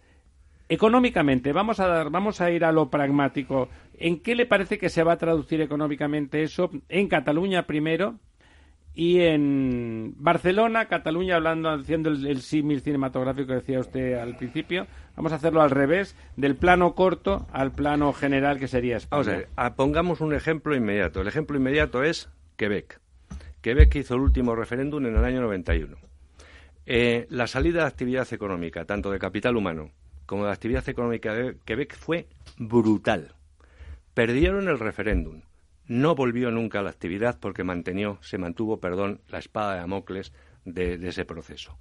Toronto y tal, Quebec mantiene tasas de crecimiento desde los años 90 y muy inferiores a la media de, a la media Menos Monreal, ¿no? Monreal se mantiene como arriba, ¿no? Mm, está, pero por debajo de Toronto, por ejemplo. Es decir, el, entonces Cataluña, hay, obviamente, eh, si esta situación persiste y es una situación de incertidumbre, obviamente, uno, la inversión extranjera eh, se está desplomando. Hemos visto que el traslado es básicamente a Madrid y a las regiones limítrofes. Segundo, la inversión interna. ¿Eso es, eso cuantificable y está claro? ¿Esos, esos números que está usted apuntando? es, la, es, la, percepción La caída de la inversión extranjera en Cataluña desde el 1O ha caído un 75%. Un 75%. Un, 75%. La inversión extranjera. Luego tiene, hay otro elemento que es central. Cataluña salió de la crisis con una tasa de crecimiento superior a la media nacional. Eso ha empezado a hacer también así. Se está, se está claramente enfriando. La salida de, actividad, de la deslocalización de empresas, por ejemplo, me decía el otro día el, Eh, claro, aquí sí, no, digo el nombre porque, claro, está en Cataluña. Un, sí, pobre. Un registrador de la propiedad, del, perdón, un registrador mercantil de Barcelona me decía que en lo que va de, de, de esta mitad de año, de junio, eh, hasta ahora han salido de Barcelona 600 compañías. ¿En tres meses? Sí, y ya no son, digamos, grandes compañías. Estamos, estamos hablando de compañías normales. Entonces, y luego, en este ambiente, lo que vas a tener es una retirada y una salida de capital humano indiscutiblemente. Un tipo que viene a España de una multinacional que antes le apetecía o era agradable estar en Barcelona y tal, le resulta imposible. Entonces yo creo que esto es un fenómeno que va a causar un daño permanente. Es decir, aunque Cataluña mañana volviese a la normalidad, la confianza tarda mucho tiempo en recuperarse. Se rompe muy rápido y tarda y has generado unas expectativas eh, muy negativas. Lo que es curioso en medio de este escenario que, es lo que ha sido la auténtica, en mi opinión, irresponsabilidad del gran capitalismo catalán. Es decir, como ha sucedido siempre en la historia de España. Que no capitalismo, es alta burguesía. Sí, o de la alta burguesía es menos racionalista, para entenderlo. La alta burguesía catalana alimenta las revoluciones pensando ¿eh? que luego las va a controlar. Y al final siempre tenían que siempre llamaron, acabaron llamando un general, ¿no? Primo y tal. Yo creo que la situación en Cataluña es complicada y sobre todo si vamos a un escenario político como el que parece emerge de las próximas elecciones, va a ser muy complicado. ¿Qué, emerge de las próximas elecciones, don Lorenzo? No es que ahí me ha dejado patidifuso. Pues vas a tener. ¿Qué emerge? Pues yo creo que una gobernabilidad muy difícil en la que el Partido Socialista está, yo creo que está, está perdiendo alguna apuesta. Yo creo que va a sacar menos escaños de los que tiene ahora. Se pegó un tiro en el pie con la convocatoria. Se pegó un tiro en el pie. Tienes una derecha que va a subir, pero que no va a sumar lo suficiente para ser una alternativa. Y una imposibilidad de entendimiento en un, con, unos mínimos entre las dos fuerzas políticas mayoritarias. Que la gran coalición le parece imposible. Que probablemente nunca han estado tan lejos desde el punto de vista ideológico y... Eh, de liderazgo, quizá. Y de liderazgo en la historia de España. ¿Tú, hay, ¿tú crees, Ramón, que tú esa, esa etapa la viste muy intensamente? ¿Tú crees que es factible con estos mimbres, por ejemplo, un gran acuerdo PSOE-PP? No, yo lo que creo es que cuando se habla de si esta eh, manifestación de independentismo y que ha tenido una, una gangrena muy fuerte dentro de sí, que es la violencia, yo creo que al final eso va a hacer mucho que pensar, ¿no? Eh, tremendo, tremendo. la violencia, don Ramón, no empieza ahora con los contenedores quemados, empieza, con la coacción civil sistemática. ¿eh? Pero sí, ah, un, un, momento, un solo apunte imagina lo que hablábamos antes, lo que comentabas de la irracionalidad y de no ver la realidad. Están, es decir, amigos míos, digamos, que son eh, don Ramón, gente como nosotros, me decían ayer por teléfono que la violencia esta que hemos visto pegando fuego. Es culpa de los policías. Que son infiltrados de la policía. pero gente como... ¿eh? Y se lo creen. Pero claro, es surrealista. Claro, están obnubilados, ¿no? sin llegar a la decadencia, alienados, ¿no? A la decadencia de Occidente de Spengler, la decadencia económica de Cataluña, van a decir que es un producto de unos espías del Estado español. Sin duda. Lo van a decir, claro. Pues pero, es, pero es mentira, ¿no? Claro, es mentira. Bueno, yo en la línea de Ortega, que siempre se cita no podemos arreglar el problema, podemos conllevarlo. En esa línea yo creo que un personaje olvidado pero de gran importancia fue Tarradellas. A mí Tarradellas, que estuve con él un par de veces, me decía, mire, eh, además tenía mucha amistad con uno de sus consejeros durante la guerra civil, él era conseller, ¿no? Y tenía otro al lado que era Svert, que le conocí en México y era el, el líder revolucionario contra la dictadura de Primo de Rivera, bueno, me decía, mire, la guerra civil nos ha enseñado una cosa, que tenemos que ponernos de acuerdo. No podemos seguir así. No podemos ahora plantear otra vez la independencia como está a punto de hacerlo el señor Pujol. Me acuerdo de esa frase. Bueno, pues, entonces, ¿qué pasa? El modelo Tarradellas... era una persona muy sensata. El, el modelo Tarradellas no se ha explotado políticamente. Y no ha habido ningún defensor del modelo Tarradellas extraordinario. Bueno, ¿y qué ha pasado? Pues Artur Mas... perdona, lo ha dicho Lorenzo antes, ¿eh? es decir, aquí el que no se posiciona con beligerancia es un traidor a la causa. Afortunadamente a este nadie le llamó traidor porque estaba exiliado en Francia. Y luego que tienes otra, decir, y la generación Ramón, la generación que está ahora en eh, es una generación que ha perdido la memoria de la guerra civil. Bueno, pues voy a, seguir, voy a seguir con mi con mi análisis eh, que no va a ser largo. Pues yo conozco a Artur Mas desde el año 2000 que eh, vino a un congreso financiero y estuvieron buscando ¿Y quién puede presentar él es de vuestro ramo, es economista. Artur Mas, que, que, es poco conocido en Madrid. Tal.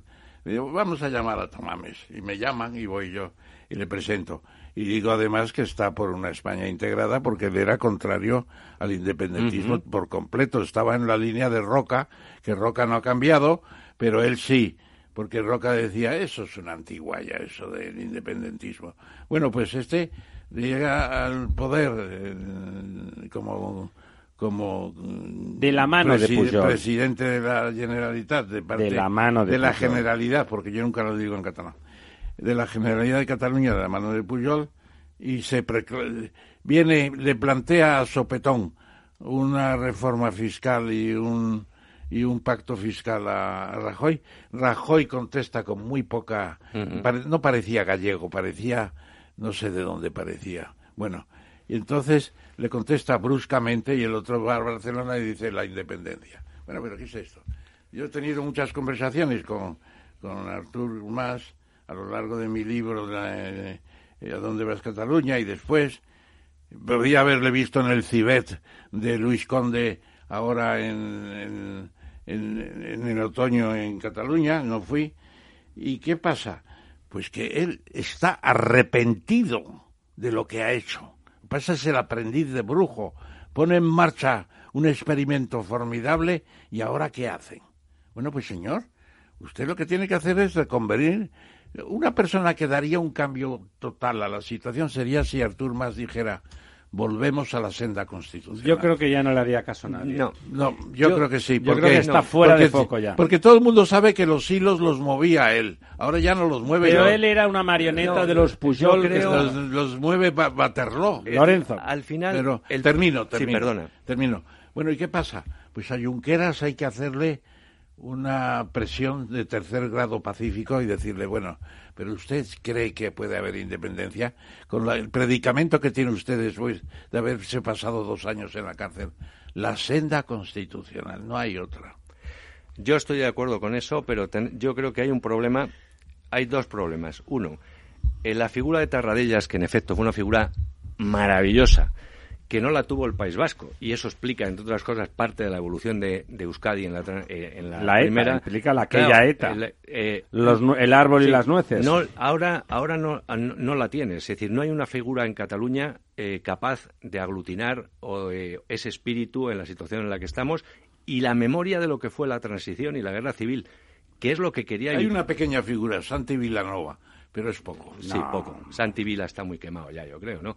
Pero es, lo, yo creo que Santi Vila tuvo la ocasión de hacerlo en un momento determinado. Tardó mucho. Tardó mucho. Bueno, entonces se ha perdido, yo creo, esa referencia de un factor unificador que puede introducir sentido común. Dos, claro, en la fuga hacia adelante de estos procesos, sobre eh, indiscutiblemente los, el ala radical se impone siempre a sus promotores. Es decir, la, y no pueden dar marcha atrás porque dar marcha atrás es perder y dar marcha adelante es imposible, con lo cual al final te llega la frustración y el estallido. Una, una situación prerevolucionaria que no acaba en revolución es un desastre. Es un desastre. Entonces yo creo que están en eso. Entonces ahora, ¿qué, qué, va a suceder? Necesitas nuevos interlocutores. Es igual que los procuradores franquistas con un ejercicio patriótico se hicieron en Araquiri, tú necesitas interlocutores nuevos, porque todo lo que es ahora la cúpula del movimiento, entre comillas, independentista, está inhabilitada para hablar con nadie. Es decir, eh, y eso va a ser complicado y va a llevar tiempo. En efecto, Junqueras podría ser un factor de racionalidad ahí, pero uno, está en la cárcel y dos, la propia Esquerra en esta dinámica de alucinación colectiva tampoco puede desmarcarse demasiado. De todas formas, fíjate, es verdad, lo has dicho muy bien, no puede desmarcarse demasiado, has empleado la forma verbal correcta, pero que el señor Rufián, que es un actor, a quien hemos dedicado esta sesión. Sí, pero que haya cambiado, haya, se haya reposicionado, eso no lo ha hecho sin la anuencia es más, sin el consejo y el discurso de Junqueras, seguro. Seguro. Y por lo tanto, ahí hay que leer entre líneas, como cuando éramos pequeños, que todavía hay que leerlo entre líneas, que, que Esquerra Republicana, por lo menos en la parte de arriba, eh, en la parte ejecutiva, quiere un pacto. ¿eh? Ahí hagamos Hay que buscarlo. Podemos hacer un ejercicio de cinismo, ¿no? Al fin y al cabo, es decir, vamos a ver, Rufián y esta gente lo que quiere es seguir viviendo de la política. Una, eh, indiscutiblemente en esto de inmolarse a lo gonzo lo tienen más complicado, tendrán que buscar una, una fórmula pactista. El problema ahora en la fórmula pactista es que se van a encontrar un problema en el otro lado. Claro, no, estarán ahí ha resucitado el nacionalismo español. Eh, este, el vicepresidente del Parlamento. Justo con el desenterramiento de Franco. Eh, ¿Cómo se llama? No me acuerdo, pero este... este... Bueno, el presidente... ¿No es Torrens? Torrent. Torrent. Torrent. Y luego también hay otro por ahí. El vicepresidente del gobierno. Del gobierno aragonés. Aragonés. Aragonés es más radical. Bueno, pero por ahí está la generación, los interlocutores que tú dices. Exacto. Tiene que haber una. La segunda generación tiene que tomar el relevo y es una generación que querrá sobrevivir en política. Obviamente, el camino este no conduce a nada. Ahora bien, el problema que te vas a enfrentar ahora. Yo he defendido, he sido siempre muy. Yo soy muy pro-catalán, en el sentido yo he defendido un esquema federal, yo reconozco que Cataluña tiene una singularidad que hay que reconocer.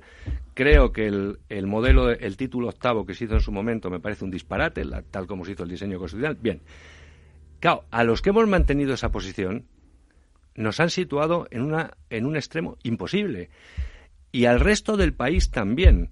Es decir, el radicalismo de, los, de, esta tropa lo que ha hecho es extender un rechazo brutal al resto del país. Cualquier fórmula en estos momentos que suponga o parezca que es apaciguamiento con Cataluña es una fórmula políticamente sí, lo, que en el pasado era simplemente una tesis diferente, ahora sería cobardía. Claro. Es lo mismo. Estoy Entonces tienes un problema para introducir ahí lo que hablábamos, lo que dice el profesor Tamás, que tiene toda razón, la búsqueda de fórmulas inteligentes de entendimiento en este clima es muy difícil. ¿Qué significa para España la crisis catalana en términos económicos? Eh, para España, en términos económicos, yo, yo creo que para a quien perjudica fundamentalmente la, vamos a ver, si la crisis catalana se, se convirtiese en una situación permanente de crisis de orden público, eso indiscutiblemente te crea un problema económico a escala nacional de primera magnitud, porque lo que demuestra es la inexistencia de un gobierno que es capaz de mantener el orden y, por lo tanto, el efecto económico es malo. Si la situación de violencia no se mantiene, eh, la única, la perjudicada fundamentalmente de esta operación, como Poisson Quebec, es, es Cataluña. Es Cataluña. Sin duda, porque eh, tienes una transferencia, una deslocalización de actividad y de recepción de actividad de Cataluña al resto del país. Bueno, también seguramente nos afectaría porque hay un porcentaje del PIB que se está produciendo allí. Las transferencias de actividad no son inmediatas. Por ejemplo, hay cuántos millones de gente, 12 millones de turistas que van a Barcelona que a lo mejor dejan de ir. Bueno, van a Barcelona. Barcelona representa un reclamo distinto que ir a Sevilla o venir a Madrid. Cataluña es un 19,5 del PIB. Sí, y Madrid altera eh, 19-4, 19-5, están las dos empatadas en, carrera y al final va a ganar Madrid, evidentemente. por, por, causa de Pero, estas cosas. indudablemente, el deterioro de Cataluña también afecta al resto de Sin duda. También. Sí. Mm, se va a notar mucho más en Cataluña. Sin duda. No, se está notando. Lo que tú has dicho de las inversiones extranjeras y las inversiones locales, el wait and see, dice, yo no meto un duro hasta que esto se aclare. Luego, eh, elecciones, que no, no hemos, eh, hemos hablado poquito de las elecciones. Hemos visto un panorama en el que prácticamente don Lorenzo, como están diciendo las encuestas, ve un casi un empate técnico entre PSOE y PP, que ya veremos cómo evoluciona, porque la crisis, la, la falta de respuesta al problema en la calle en Cataluña probablemente haya bastante, esté cambiando la opinión de unos cuantos españoles. Eh, bueno, el señor Casado, que no es ninguna eminencia, pero sí que mantiene un tono pausado, mm. digamos, mantiene una cierta institucionalidad, ¿eh? lo mantiene la institucionalidad, que a veces en, Sánchez se encuentra a faltar, porque cada vez que habla sube el pan y por lo tanto le dicen en su casa que hable lo menos posible y cuando hay que actuar, pues hombre, si no actúas por lo menos tienes que dar un discurso contundente. Lo que dijo ayer en Barcelona fue básicamente lamentable, con el policía que estaba en la cama con la cabeza abierta dijo que la crisis iba para largo. Bueno, hasta ahí mm, se puede entender dos cosas. Una, no piensan hacer nada radical para alterarlo. Y dos, bueno, pues la crisis puede ir para largo, puede ir, porque ahí las fuerzas independentistas, como han perdido, intentan prolongar el estado de terror un poco, ¿no? como decía eh, que era Iván el Terrible, más vale un final terrible que un terror sin fin. Bueno, pues ahí, contra más se prolongue esa situación, pues, pues peor. Y no se le ocurre otra cosa que decir delante del, cuando está haciéndole el discurso al policía en la cama, que mira con cara beatífica, eh, le dice que, bueno, esto va para largo, pero nosotros, nosotros, duda, no encuentra la palabra, no tiene muchas seguramente, y en lugar de decir seremos más tozudos, los demócratas seremos más tercos, dice seremos más cabezotas, cuando el otro, justamente lo que le había oh. partido, dijo esa palabra exactamente. Qué desafortunado, ¿no? Qué desafortunado, pero al mismo tiempo los, los lapsus linguae son muy freudianos, ¿no? Tienen mucho que ver con eso. Bueno, y... ¿Qué vamos a hacer con las elecciones si empatamos otra vez? Me, ¿Quiere usted decir qué, qué piensa Iván Redondo? Eh, bueno, yo creo que Iván Redondo estaba a favor del adelanto electoral. O sea que ahora mismo debe de estar disgustado, me imagino. El pues, cálculo, el, el cabreo, con perdón de la, de, la palabrota, pero eh, con Iván Redondo en la cúpula del Partido Socialista parece ser horrible. Bueno, ya le tenían ganas. Sí, ¿eh? le tenían ganas porque es al que le achacan la responsabilidad de haber convencido al presidente de que iba a sacar 140, 145 diputados. Claro. Con lo cual, Eso es lo que decían las encuestas en ese momento. Eso también tiene alguna responsabilidad nuestro ínclito Tezanos. Hombre. Porque las encuestas las hacía Tezanos. Pero las encuestas las carga el diablo, como todo el mundo sabe. Vamos a ver, si aquí yo creo que al final da igual. Es decir, el equilibrio entre las dos fuerzas, en número total, va a ser prácticamente el mismo. Lo único que va a haber es un cambio en la redistribución de fuerzas dentro de cada. Va a mejorar el PP. Va a hundirse Ciudadanos y va a subir un poquito Vox. El PSOE, yo creo que se va a mantener prácticamente igual. Yo creo que va a sacar. No creo que va a perder. Yo creo que va a sacar algún escaño menos. ¿Mm? Pero poco. Pero poco. La, eh, Lo cual es para dimitir, ¿no? Hombre, o sea, convocar estas elecciones para no dimitió sacando el peor resultado de la historia del PSOE para dimitir para hacer ese papelón y luego y el bloque el bloque eh, Podemos eh, con el Rejón sacarán algún escaño más pero el bloque era igual. Con lo cual eso te convierte en un escenario ingobernable. Yo soy absolutamente decir eh, precisamente por ser patriótico creo soy absolutamente contrario a un gobierno de coalición de gran coalición no puedes. ¿Y si no hay otra mayoría? ¿Qué eh, haces? Un gobierno de gran coalición es imposible en estas circunstancias ponerse en un mínimo común denominador de cuestiones básicas y de Estado entre el PSOE y el PP. Si haces eso, además en estas circunstancias. ¿Usted preferiría, don Lorenzo, que se entregaran en manos de los podemitas el PSOE? Eh, por supuesto. ¿Sí? Sí. ¿Por qué? No, explíqueme. Por, una razón simplísima. Es decir, eh, hemos vivido un aumento en España de los, de, los partidos antisistémicos. En una gran coalición desprovés de la alternativa normal y democrática Eso es verdad. al gobierno. Una. Dos, te crecen otra vez los, los antisistemas, sí.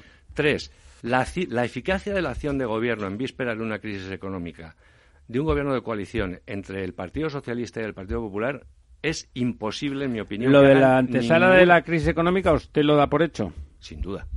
Vamos a ¿Qué entendemos por antesala? ¿Un año y medio? ¿Dos? Sí. Sí. que en un par de años va a haber una bofetada económica. Yo creo que sí. Don Ramón discrepaba de eso, ¿verdad? no sé, no sé. ¿Qué entendemos por bofetada? No sé. Hombre, yo creo que usted. no va a ser similar a los años 2008-2009, que fue una crisis muy profunda, la gran recesión, etcétera, etcétera. Eh, y puede haber una inflexión más cíclica, ya la, tenemos en curso, pero yo creo que la situación es diferente, ¿no? No hay esa eh, situación de, de la, de la mm, burbuja financiera. ni la burbuja inmobiliaria. Ha habido una recuperación inmobiliaria, pero la cosa es, está bajo control en cierto modo, o por lo menos no se descompone. Es decir, aquellas dos burbujas fueron determinantes. Y hoy no tenemos. En la virulencia. No tenemos ese fenómeno hoy. Y la cosa, pues, también va a haber probablemente más medidas anticrisis. El Banco Central Europeo lo está haciendo ya. Mm. Don Lorenzo frunce, frunce el ceño. No, crucirá el ceño y el eh, santo... Le vamos a dejar que se explique. Yo ahí, yo creo, no, yo no. Hay más preparación anticrisis que el año 2008-2009. Yo ahí tengo dudas. Vamos a ver. Eh, este año la economía se va a ir por debajo del 2. Hace cuatro meses el consenso, de, yo creo que se va por debajo del 2, sin duda. En España. Sin duda. Eh, Europa, este, tienes en Alemania en recesión. Eh, Italia en encefalograma plano con picos recesivos. Francia para abajo. Y el Reino Unido fuera en un mercado en el que todavía los mercados no han descontado todavía el efecto potencial de la salida del Brexit, no acaban de creerse que es un Brexit sin acuerdo. España es verdad que no tienes la crisis, no tienes la burbuja diablos financiera, eh, inmobiliaria que tenías, pero tienes un nivel de deuda agregada que es prácticamente el mismo que antes. baratita. Baratita, baratita. Bien. y, con, y, con, la o sea, gratuita. Y con la posibilidad de que compre más el Banco Central Europeo. Bien no tienes margen en política fiscal, con un déficit de una deuda absolutamente enormes. Eh, el endeudamiento de las familias prácticamente es, vamos, es el 110% de la renta disponible. Si ha habido un ajuste muy fuerte en el, en el endeudamiento corporativo, en las compañías, pero no en las familias. Y en las familias yo creo que también por la sencilla razón de que los bancos ya no dan créditos tan fácilmente. Eh, sí, pero siguen manteniendo una tasa muy alta. Eh, unos, unos, unos, unos mercados muy, todavía muy rígidos. Eh, si a ese escenario le introduces una política como la que quiere diseñar el Partido, el partido Socialista, precipitas la desaceleración. La crisis, claro. Si, no, mi pronóstico en ceteris y sin paribus, sin que haya un gobierno que haga la política del PSOE y sin que se produzca ningún susto exterior, el año que viene nos vamos al uno y medio con suerte. Si hay un shock, un problema exterior, cual, que lo pueda haber perfectamente. Con trampa ahí. Y si tienes una política económica como la del Partido Socialista está diseñando, yo creo que vas a una recesión a finales del 20. Y si no, ¿por qué no hemos por qué la economía no se ha desacelerado más? Porque no han podido hacer nada. Bueno, no, no, y porque el señor porque no ha habido estamos con los presupuestos de Montoro. El señor Sánchez está con sus historias particulares y no han hecho lo que la señora Merkel, que la señora Merkel por lo menos ha hecho un plan de inversiones de, de me parece que son mil millones. 60 mil millones. 54 mil millones. 54 mil. Sí, yo, yo tenía, 60. Tenía 60 Pero Ramón. No da lo mismo, da lo mismo. Y yo le he escrito una carta al señor Avalos, que conoce don Ramiro perfectamente, y le digo, Hombre, a mí se me ocurrió antes que la señora Merkel. Lo que pasa es que ahora confirma la señora Merkel lo que te propongo que hagas un plan de inversiones en infraestructuras, que hay que terminar cosas, y lo hagas con un sistema convenido con la Unión Europea de 20.000 millones de euros, etcétera, y además ofreciendo un pacto de la Moncloa para hacer este plan de inversiones. Ayer en la contestación, pues eh, si te he visto, no me acuerdo. La, ayer la Unión Europea reconvino al partido del gobierno en funciones su anteproyecto de presupuestos lo habrás leído. Es que es un Que le han dicho que, todos los números son exactamente lo contrario de lo que habían pactado y no van, por lo tanto. No van a lograr este año el objetivo de déficit. Tampoco lo van a lograr el año que viene.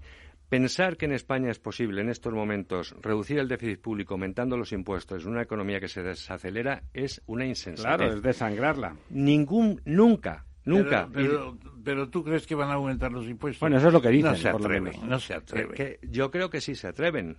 si pueden, se atreven. Y sobre todo, lo que decíamos, ellos van a tener mayor, no van a tener probablemente mayoría para configurar un gobierno. Ah. Pero una vez, si a ti te invisten, eh, echar al presidente es imposible. Y sí va a tener una mayoría de izquierdas para sacar esas medidas. Yo creo que es un desastre. Es decir, tenemos el peor gobierno potencialmente posible en el peor momento mm, en el que vivimos. Bueno, me permite la última. Remata usted. No, remata no es una propuesta ni es una sugerencia, es una idea muy preliminar. Que tengamos un programa como este en Barcelona eh, con los siguientes eh, componentes. Santi Vila, Artur Mas, eh, Junqueras y Rufián. Todos juntos, eso va a ser complicado. Eso sería muy bonito, muy bonito, aunque haya que hacer la sesión en un despacho de ¿Cómo se llama la cárcel? De Lladonés. De Junqueras sale, sale en Navidad. Sí, porque ustedes en exactamente. Navidad, ¿no? ahí está esa idea preliminar. Que le escriba al profesor Tamames a Junqueras para para que se para que se coma los turrones. Yo tengo la idea de en un viaje a Barcelona pedirle una visita porque Don Ramón me parece que su pensamiento cristiano su pensamiento cristiano es también positivo. Bueno, es un poco integrista también en ese sentido. que es integrista lo es para todo. Amigas, amigos, eh, volvemos en un par de minutos con el quid pro quo con el profesor Tamames.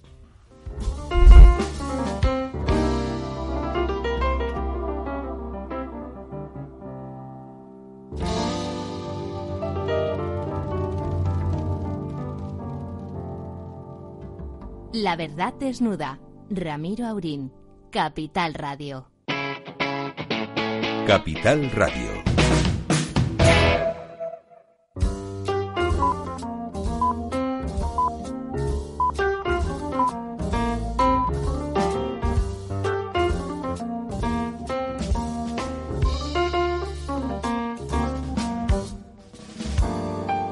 Aquí estamos de vuelta después de este repaso intenso a la realidad económica y nacional y a dónde vamos a ir a parar, que no está claro. Y aquí estamos, por supuesto, para acabar nuestro programa con nuestro siempre interesante quid pro quo, con nuestro profesor Tamames, nuestro faro económico con esas noticias a veces más inesperadas. En este caso, lamentablemente, empezando por la primera, me temo que no tanto, ¿verdad, don Ramón?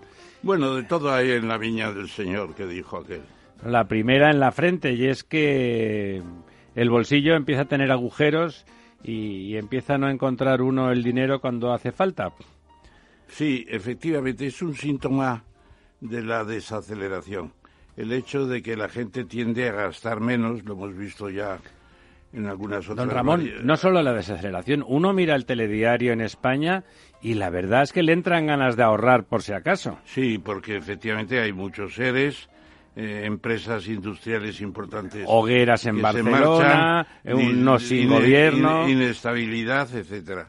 Y resulta que tenemos eh, una situación en la que la gente, previendo esas situaciones, pues tiende a gastar menos y a ahorrar más y esto se traduce en crecimiento de las cuentas bancarias. Y en menor gasto y por lo tanto menor consumo interior. Sí, efectivamente, y la tendencia pues a disminuir el tipo de crecimiento que tenemos en curso desde hace ya dos años y este año lo podríamos terminar ya por debajo del 2%. La verdad es que por primera vez en la historia hemos superado los 900.000 millones de euros en las cuentas bancarias. Eh, Teóricamente eso tendría que darnos una liquidez para montar cualquier negocio extraordinario, en cambio los bancos no sueltan prenda. Es lo que decía eh, decía Keynes, la tendencia a la previsión y la tendencia al ahorro, eh, precisamente por la idea de que va a haber una disminución de la actividad económica y peligran los empleos. Y hemos llegado a 915.000 millones, que es pues un, un, un 80% de la renta nacional, del PIB. Claro, es una cifra ya muy, muy elevada. Y además, pues se puede. Es como si tuviéramos el pantano lleno por si viene la sequía. Sí, más que lleno a la mitad o menos. Pero lo cierto es que no es un efecto de los buenos tipos de interés que ofrezcan los bancos por no, de hecho no ofrecen nada. No, ofrecen de media, ¿sabe usted en cuánto está? está en el 0,04. O sea, nada, prácticamente. Nada, nada. Algún listo pues que consigue un 1%, un 1,5%, grandes y se da con un canto en los dientes. Pero la, mayoría de la gente no percibe ya nada. E incluso se está diciendo que para depósitos de mayor de, de 100.000 euros es posible que se empiece a exigir ya pues un pago de, de depósitos y un interés negativo, claro y también con un crecimiento de las comisiones bancarias por los servicios que presta, que ya ganan más por comisiones que por el diferencial en algunos casos. Entonces, la verdad es que eh, hay poca afición después del palo del año pasado al IBEX 35 a la bolsa. claro, como hay esos altibajos tan tremendos. Hay una tendencia a no asumir riesgos, sobre todo teniendo en cuenta que la inflación pues está en el 0,7 y por lo tanto es un dinero que, que no desmerece a medio plazo tanto como cuando hay inflación fuerte. Y se puede decir que los fondos de inversión pues crecen lentamente y las SICAM, las célebres SICAM, que son el ahorro colectivo que se llama con una desgrabación importante en los beneficios. Y de las grandes fortunas, vamos a pues, ser El crecimiento en los últimos, eh, en lo que va de año es un 0,07, es decir, están paralizadas, ¿no? No ha habido aumentos. Tenemos una visión muy clara de, del aumento de los depósitos y en paralelo, en una tendencia totalmente contraria, pues la disminución de los tipos de interés.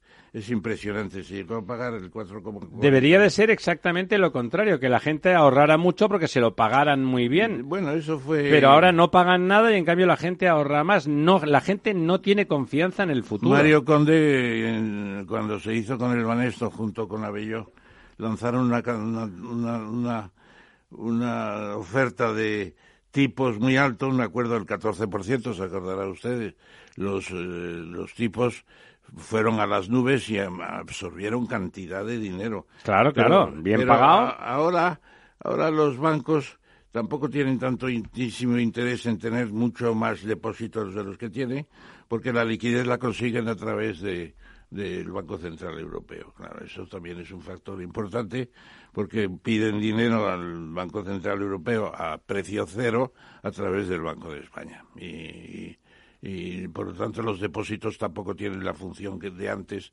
de dar liquidez a los bancos.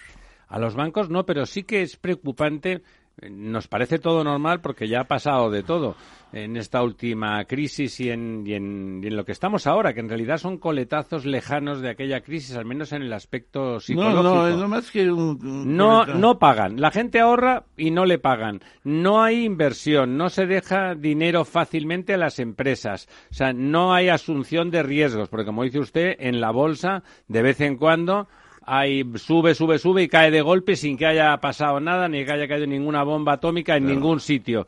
Eh, ¿No le parece...?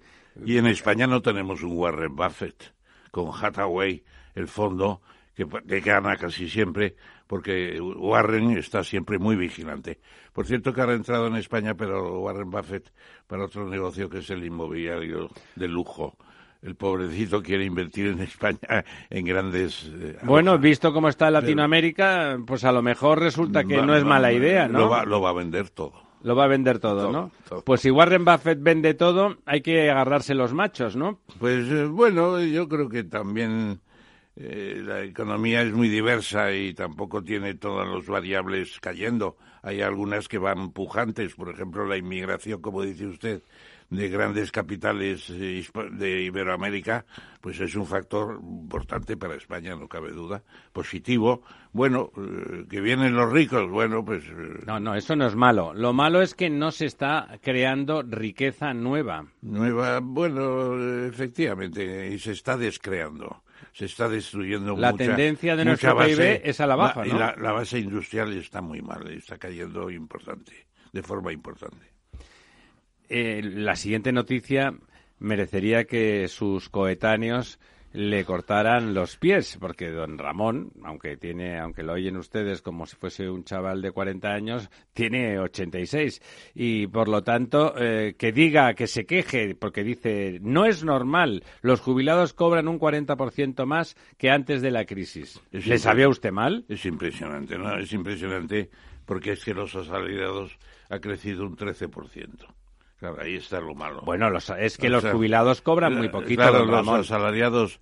Mi señora eh, madre cobra 700 euros al mes. Sí, me parece muy bien que cobren más, pero también tenemos un déficit de seguridad social impresionante que está creando un ambiente muy malo para España por el porque no no acabamos de empezar a, a devolver deuda, ¿no? Tenemos un, un billón de euros en deuda eh, casi el 100%, de, más, más de un billón, el 95% del PIB, claro.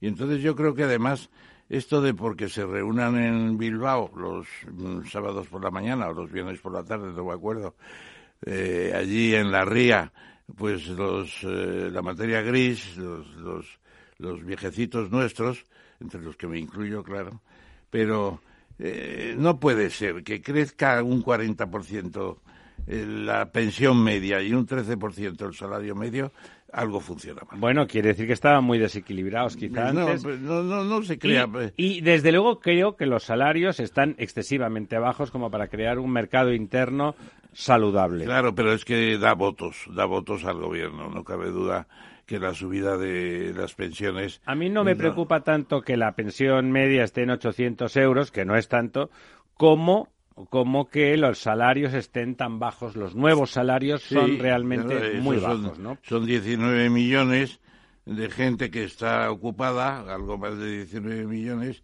y son 10 millones los pensionistas. Claro, pues eh, además eh, peligrosamente la cifra de pensionistas se va acercando a la de ocupados tardará mucho en llegar a equipararse, no llegará nunca porque tendremos bastante inmigración. Bueno, y esperemos que mucha gente haga como usted, que por supuesto con el salario de los jubilados no llegaría no a final de mes ni a la primera semana probablemente, porque es usted un cachondo, pero es verdad que sigue usted trabajando. ¿No le parece que esa puede ser una de las soluciones? Que los jubilados con capacidades sigan en activo. Muchos siguen en activos, incluso jubilados asturianos o de Cantabria tienen sus huertas. Eh, antes era un factor para que las huelgas, las huelgas duraran mucho porque ahora es productivo. Podían seguir comiendo los, los vineros, tenían una especie de reserva. Eh, pero ahora ya eso ha, decaído bastante y podríamos decir que lo penoso es efectivamente que los salarios estén tan bajos. Yo, esa me parece la situación en comparación con los con las con las con los con las pensiones que han subido en volumen un 70% desde el 2008. Claro, han aumentado mucho los pensionistas. Mucho porque han aumentado un millón los los eh, pensionistas y se les ha subido continuamente en algunos años. Quizá la solución... Con el IPC, que es lo que dice el Frente Gris. Bueno, eh, el, IPC, ¿en cuánto está el IPC, don Ramón, ahora? No eh, existe el IPC. El IPC el IPC está en 0,7. Bueno, eso es prácticamente. ¿No le parece que la solución, más que apretar esas pensiones, debería de ser aumentar la edad de jubilación? Por lo menos para las profesiones que no sean físicamente. Ahora está en un máximo de. Vamos a llegar a los 67 años dentro de, de no mucho, pero sigue siendo una edad todavía eh, con buen estado de salud que tiene mucha gente a los 70 años. La gente no tiene el mismo aspecto Yo cuando a los empecé a trabajar, que ahora. cuando empecé a trabajar tenía eh, hasta los 70 años y ya a los 70 me jubilaba y la edad, la, esperanza de vida al nacer estaba al 70. Teóricamente no había que pagar pensiones porque todo el mundo se moría a los 70 años. Claro, es que es así. Y a los 60 la gente el, el gasto en pensiones era mínimo. Y la gente a los 60 parecían auténticos abuelos. Ahora la gente a los 60 años está estupenda. la edad media en Madrid son 85,3 y la esperanza de vida en Madrid. En Pozuelo, que es el sitio mejor de España, dicen, ¿no? Además hay un párroco muy bueno en una iglesia. Debe ser por eso. si fuera tan bueno se querrían morir antes para ir al cielo. Le llaman la catedral de ladrillo que la hizo mi amigo el, arquitecto Higueras. bueno pues ahí queda el asunto de que no me parece no me parece que, castigar no diré criminalizar pero castigar el flanco de los eh, de los jubilados por el lado de su renta sea una buena es una demagogia perspectiva. económica es una demagogia económica subir y subir y subir. Lo que hay que hacer es aumentar mantener las subidas porque la gente tiene que vivir con dignidad cuando se jubila sobre todo pero hay que jubilarse más tarde. Sabe lo que me gusta más de los pensionistas que apoyan mucho a los nietos ¿Qué remedio les queda? Claro, muy gran parte de las pensiones. Son el sostén. Me gustaría saber, estas cosas las tendría que estudiar en el Instituto Nacional de Estadística.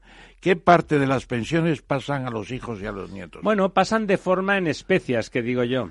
En especias. Puede pasar un 30% fácilmente. Mucho, mucho. Le aseguro que los abuelos y las abuelas se preocupan muchísimo, sobre todo en épocas de crisis, de bueno, de las disfunciones del sistema, ¿no? Que llegan a, llegan a poner en cuestión y a estresar extraordinariamente a las familias, familias de trabajadores, de gentes normales y decentes, que haciendo de todo no consiguen alcanzar eh, al final de mes. Bueno, no todo el mundo tiene problemas a final de mes. Seguro que las cuitas del señor Zuckerberg, el dueño de Facebook, como saben, eh, no son de final de mes, sino... Es un poco lo, aquella que Culebrón, me parece que venezolano, y, tuvo tanto éxito en España, que se titulaba... Los ricos también lloran, ¿no? Los ricos también lloran. Bueno, ahí el problema, el famoso problema que con el Brexit y la fuga de información de Facebook, en el largo plazo le está suponiendo un extraordinario dolor de cabeza, ¿verdad, el señor Zuckerberg? yo creo que se ha metido en un en un jardín. Que en una espiral negativa. Bueno, porque el proyecto Libra, eh, que recupera el nombre latino de Libra, es eh, la moneda básica de, de, ¿cómo se llama? Carlomagno. Carlomagno hizo la gran reforma monetaria con la libra, el chelín y el penique. Y duró mil años hasta que Inglaterra decimalizó su libra esterlina, ¿no? Entonces, el proyecto Libra, criptodivisa, pues estaba con gentes como Mastercard, Visa, etcétera, que se han marchado. Se han marchado del grupo de Facebook porque han visto que la reacción de los países, de los reguladores en los países más importantes, ha sido no, no, les gusta ni poco ni mucho. Empezando por, por Trump.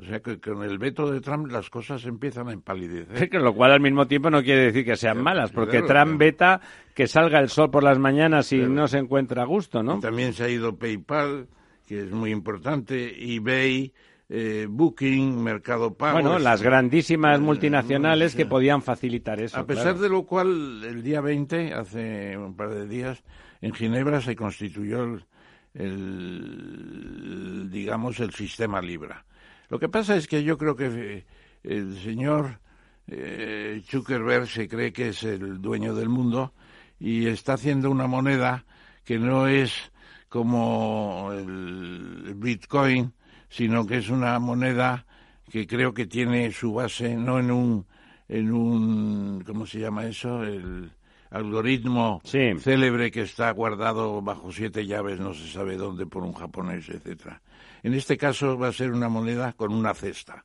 El dólar, el franco suizo, el franco el franco suizo, el, dólar canadiense, etcétera, etcétera. Y es una moneda peligrosa para los propios bancos centrales. Bueno, al mismo tiempo tenía el sentido de como agrupaba enormes empresas de gran consumo, eh, bueno, permitía que en ese ámbito como mínimo, que era muy transnacional, se moviera esa moneda. Imagínense ustedes, Visa, Mastercard, PayPal, eBay, gran mercado de, tal, Booking. todo el mundo compramos billetes por Booking en todo el mundo. O sea, eh, tenía sentido. ¿eh? Una moneda para un montón de grandísimas empresas que movían dinero en todo el planeta. Eso tenía sentido, una especie de método de pago interno, ¿eh? en unas empresas que no nadie sospecha de ellas. O sea, no era una mala idea, lo que pasa que poderoso caballero es don dinero y cuando le tocas cuando le tocas el costrón a, a los bancos centrales, bueno, estos se ponen. Don Ramiro, mañana precisamente va Zuckerberg, que como saben en alemán significa montaña de azúcar, ¿eh?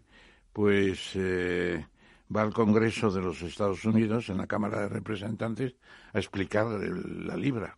A ver si se va a disolver como azucarillo en aguardiente. No, no, lo sé, pero allí va a tener oposición importante, desde luego, y yo creo que Jerome Powell, Powell el señor de la Reserva, de la Reserva Federal, le va a enviar sus tigres de salón. Van, van sí, va a ser una peleita de salón. Va a ser interesante, yo creo que va a ser interesante. A ver si tenemos. ¿Este en streaming o no? No se puede ver en streaming. Mm, seguro que sí. Lo que pasa es que yo no sé dónde. Habrá mucha información en cualquier caso. ¿Le parece que afectará al valor en bolsa de, de Facebook? Ya le ha afectado bastante estas historias y es posible que. ¿Qué quiere decir bastante? ¿Le ha, caído la acción? no, que no ven en este movimiento de caída un final de la iniciativa, es una corrección, dijeron los, los, los comentaristas de bolsa. Yo creo que mañana vamos a ver qué pasa realmente y si Estados Unidos le diera la bendición apostólica, pues saldría adelante, pero lo dudo. Va a haber. no, no le darán la bendición. No, le van a dar la bendición. No se la van a dar. De hecho, insisto, el, el, hecho de la retirada, porque si uno, teniendo libras, pudiera pagar en tantas de esas empresas en las que mucha gente en todo el mundo, insisto, compra o maneja o, o trafica, pues tendría un sentido práctico, ¿no? Sí. Si esos se retiran, pasa a ser una criptomoneda más y por lo tanto. Una más de las 1500.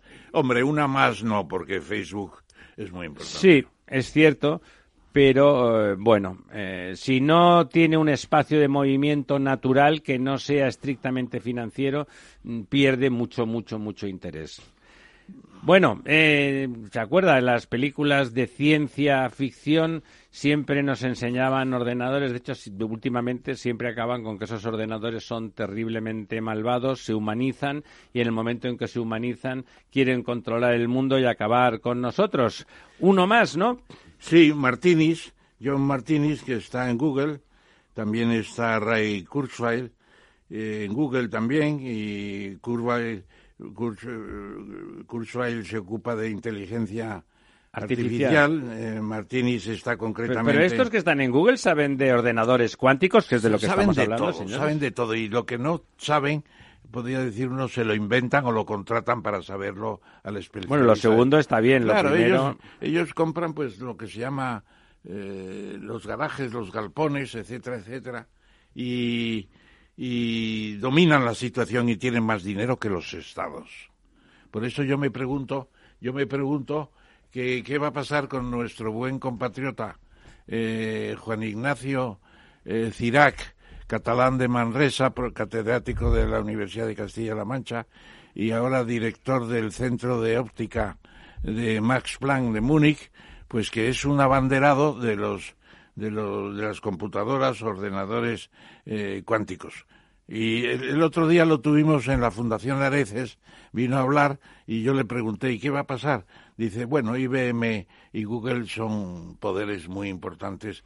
Dio a entender, aunque no lo dijo claro, que, les ha salido un grano importante. Hombre, sobre todo porque no es un competidor, es una nueva tecnología. Es, diferente, no hablamos de un competidor que hace muy eficientemente eh, el mismo tipo de producto. No hablamos de eso, hablamos de un este- ordenador distinto. Este Martínez está trabajando en el tema hace 40 años. Eh, no en Google siempre, porque Google no, no tiene esa edad, pero dice que está en el momento hermanos Wright. ¿Cuál es el momento en que los hermanos Wright en 1903 despegan su avión de madera y lona del suelo y dicen podemos volar?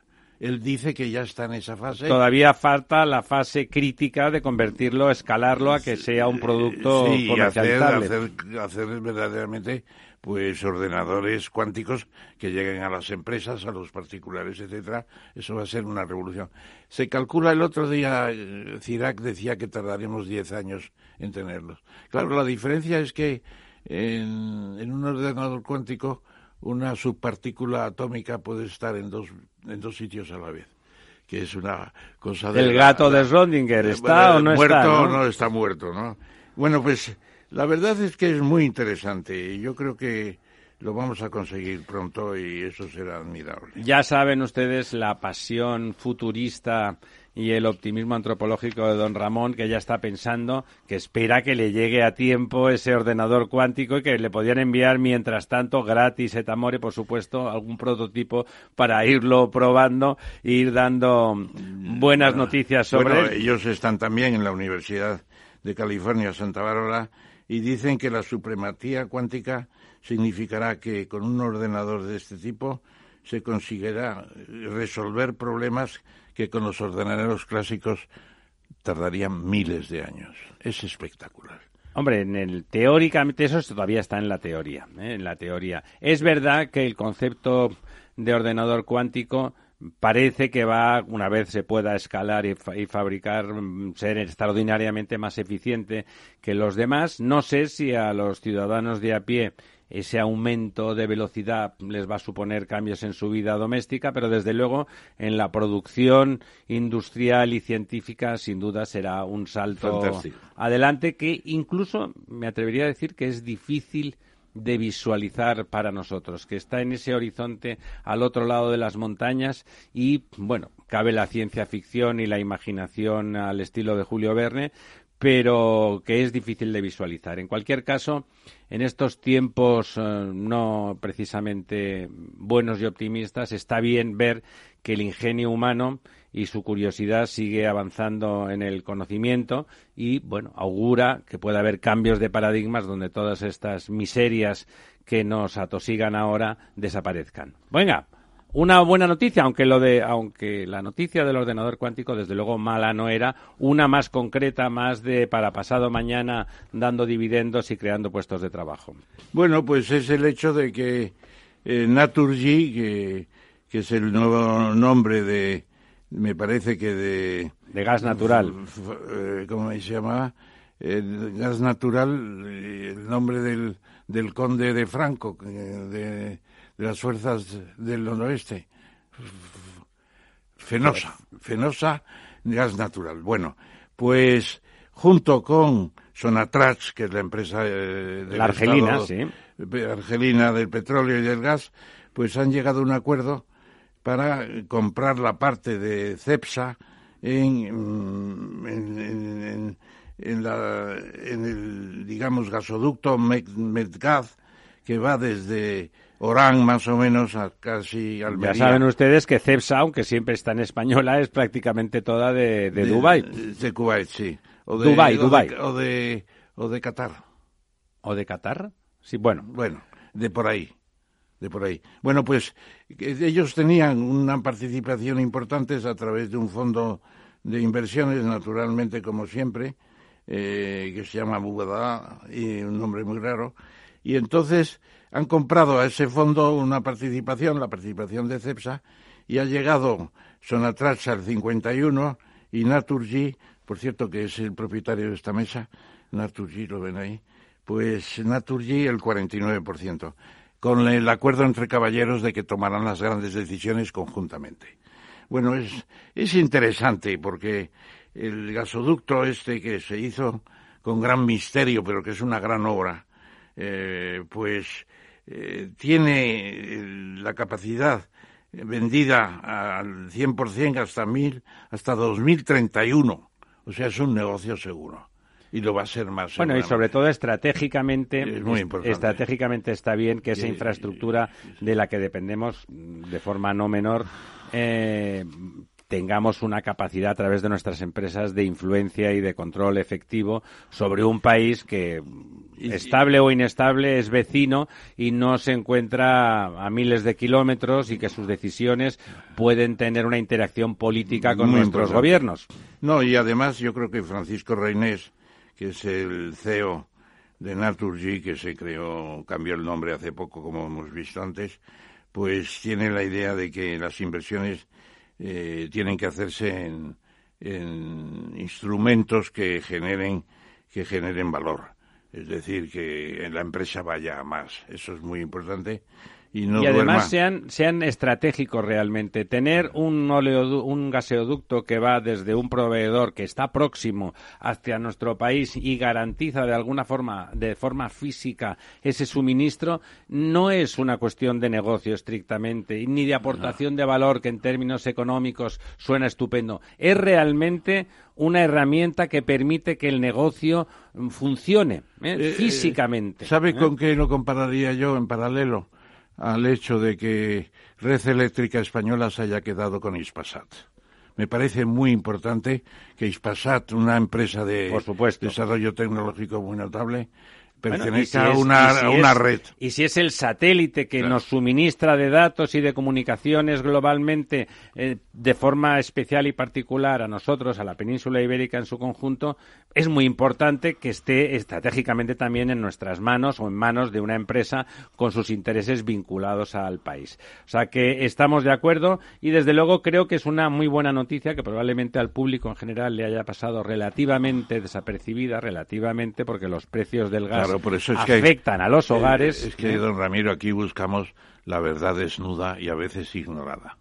Ignorada. Fíjese usted cuando algo se desnuda es difícil que se ignore, menos la verdad, que no interesa casi nunca. Bueno, la verdad desnuda. Don Ramón, hemos llegado y hemos llegado ya al final de nuestro programa, al final de este día largo de una semana que promete ser larga y que y de un mes que se va a prolongar mucho durante el mes de noviembre. Vamos a ver en qué acaba o en qué empieza. Y me este permite un saludo, por favor, salude a don Gabriel Rufián un saludo por su cambio de actitud notable. Bueno, no sé si ha cambiado él de actitud o los independentistas con respecto a él, ¿no? En un clima muy adverso para él y ha tenido la valentía de decir que la violencia no es el camino para nada. A mí me parece que estratégicamente, me alegro, me alegro, pero me parece que es una estrategia que tiene una fecha target, objetivo, que se llama 10 de noviembre.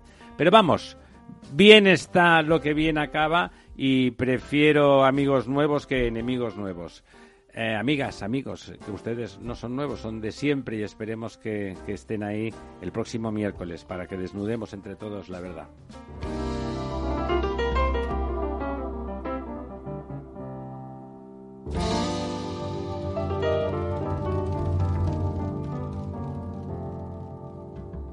La verdad desnuda. Ramiro Aurín, Capital Radio.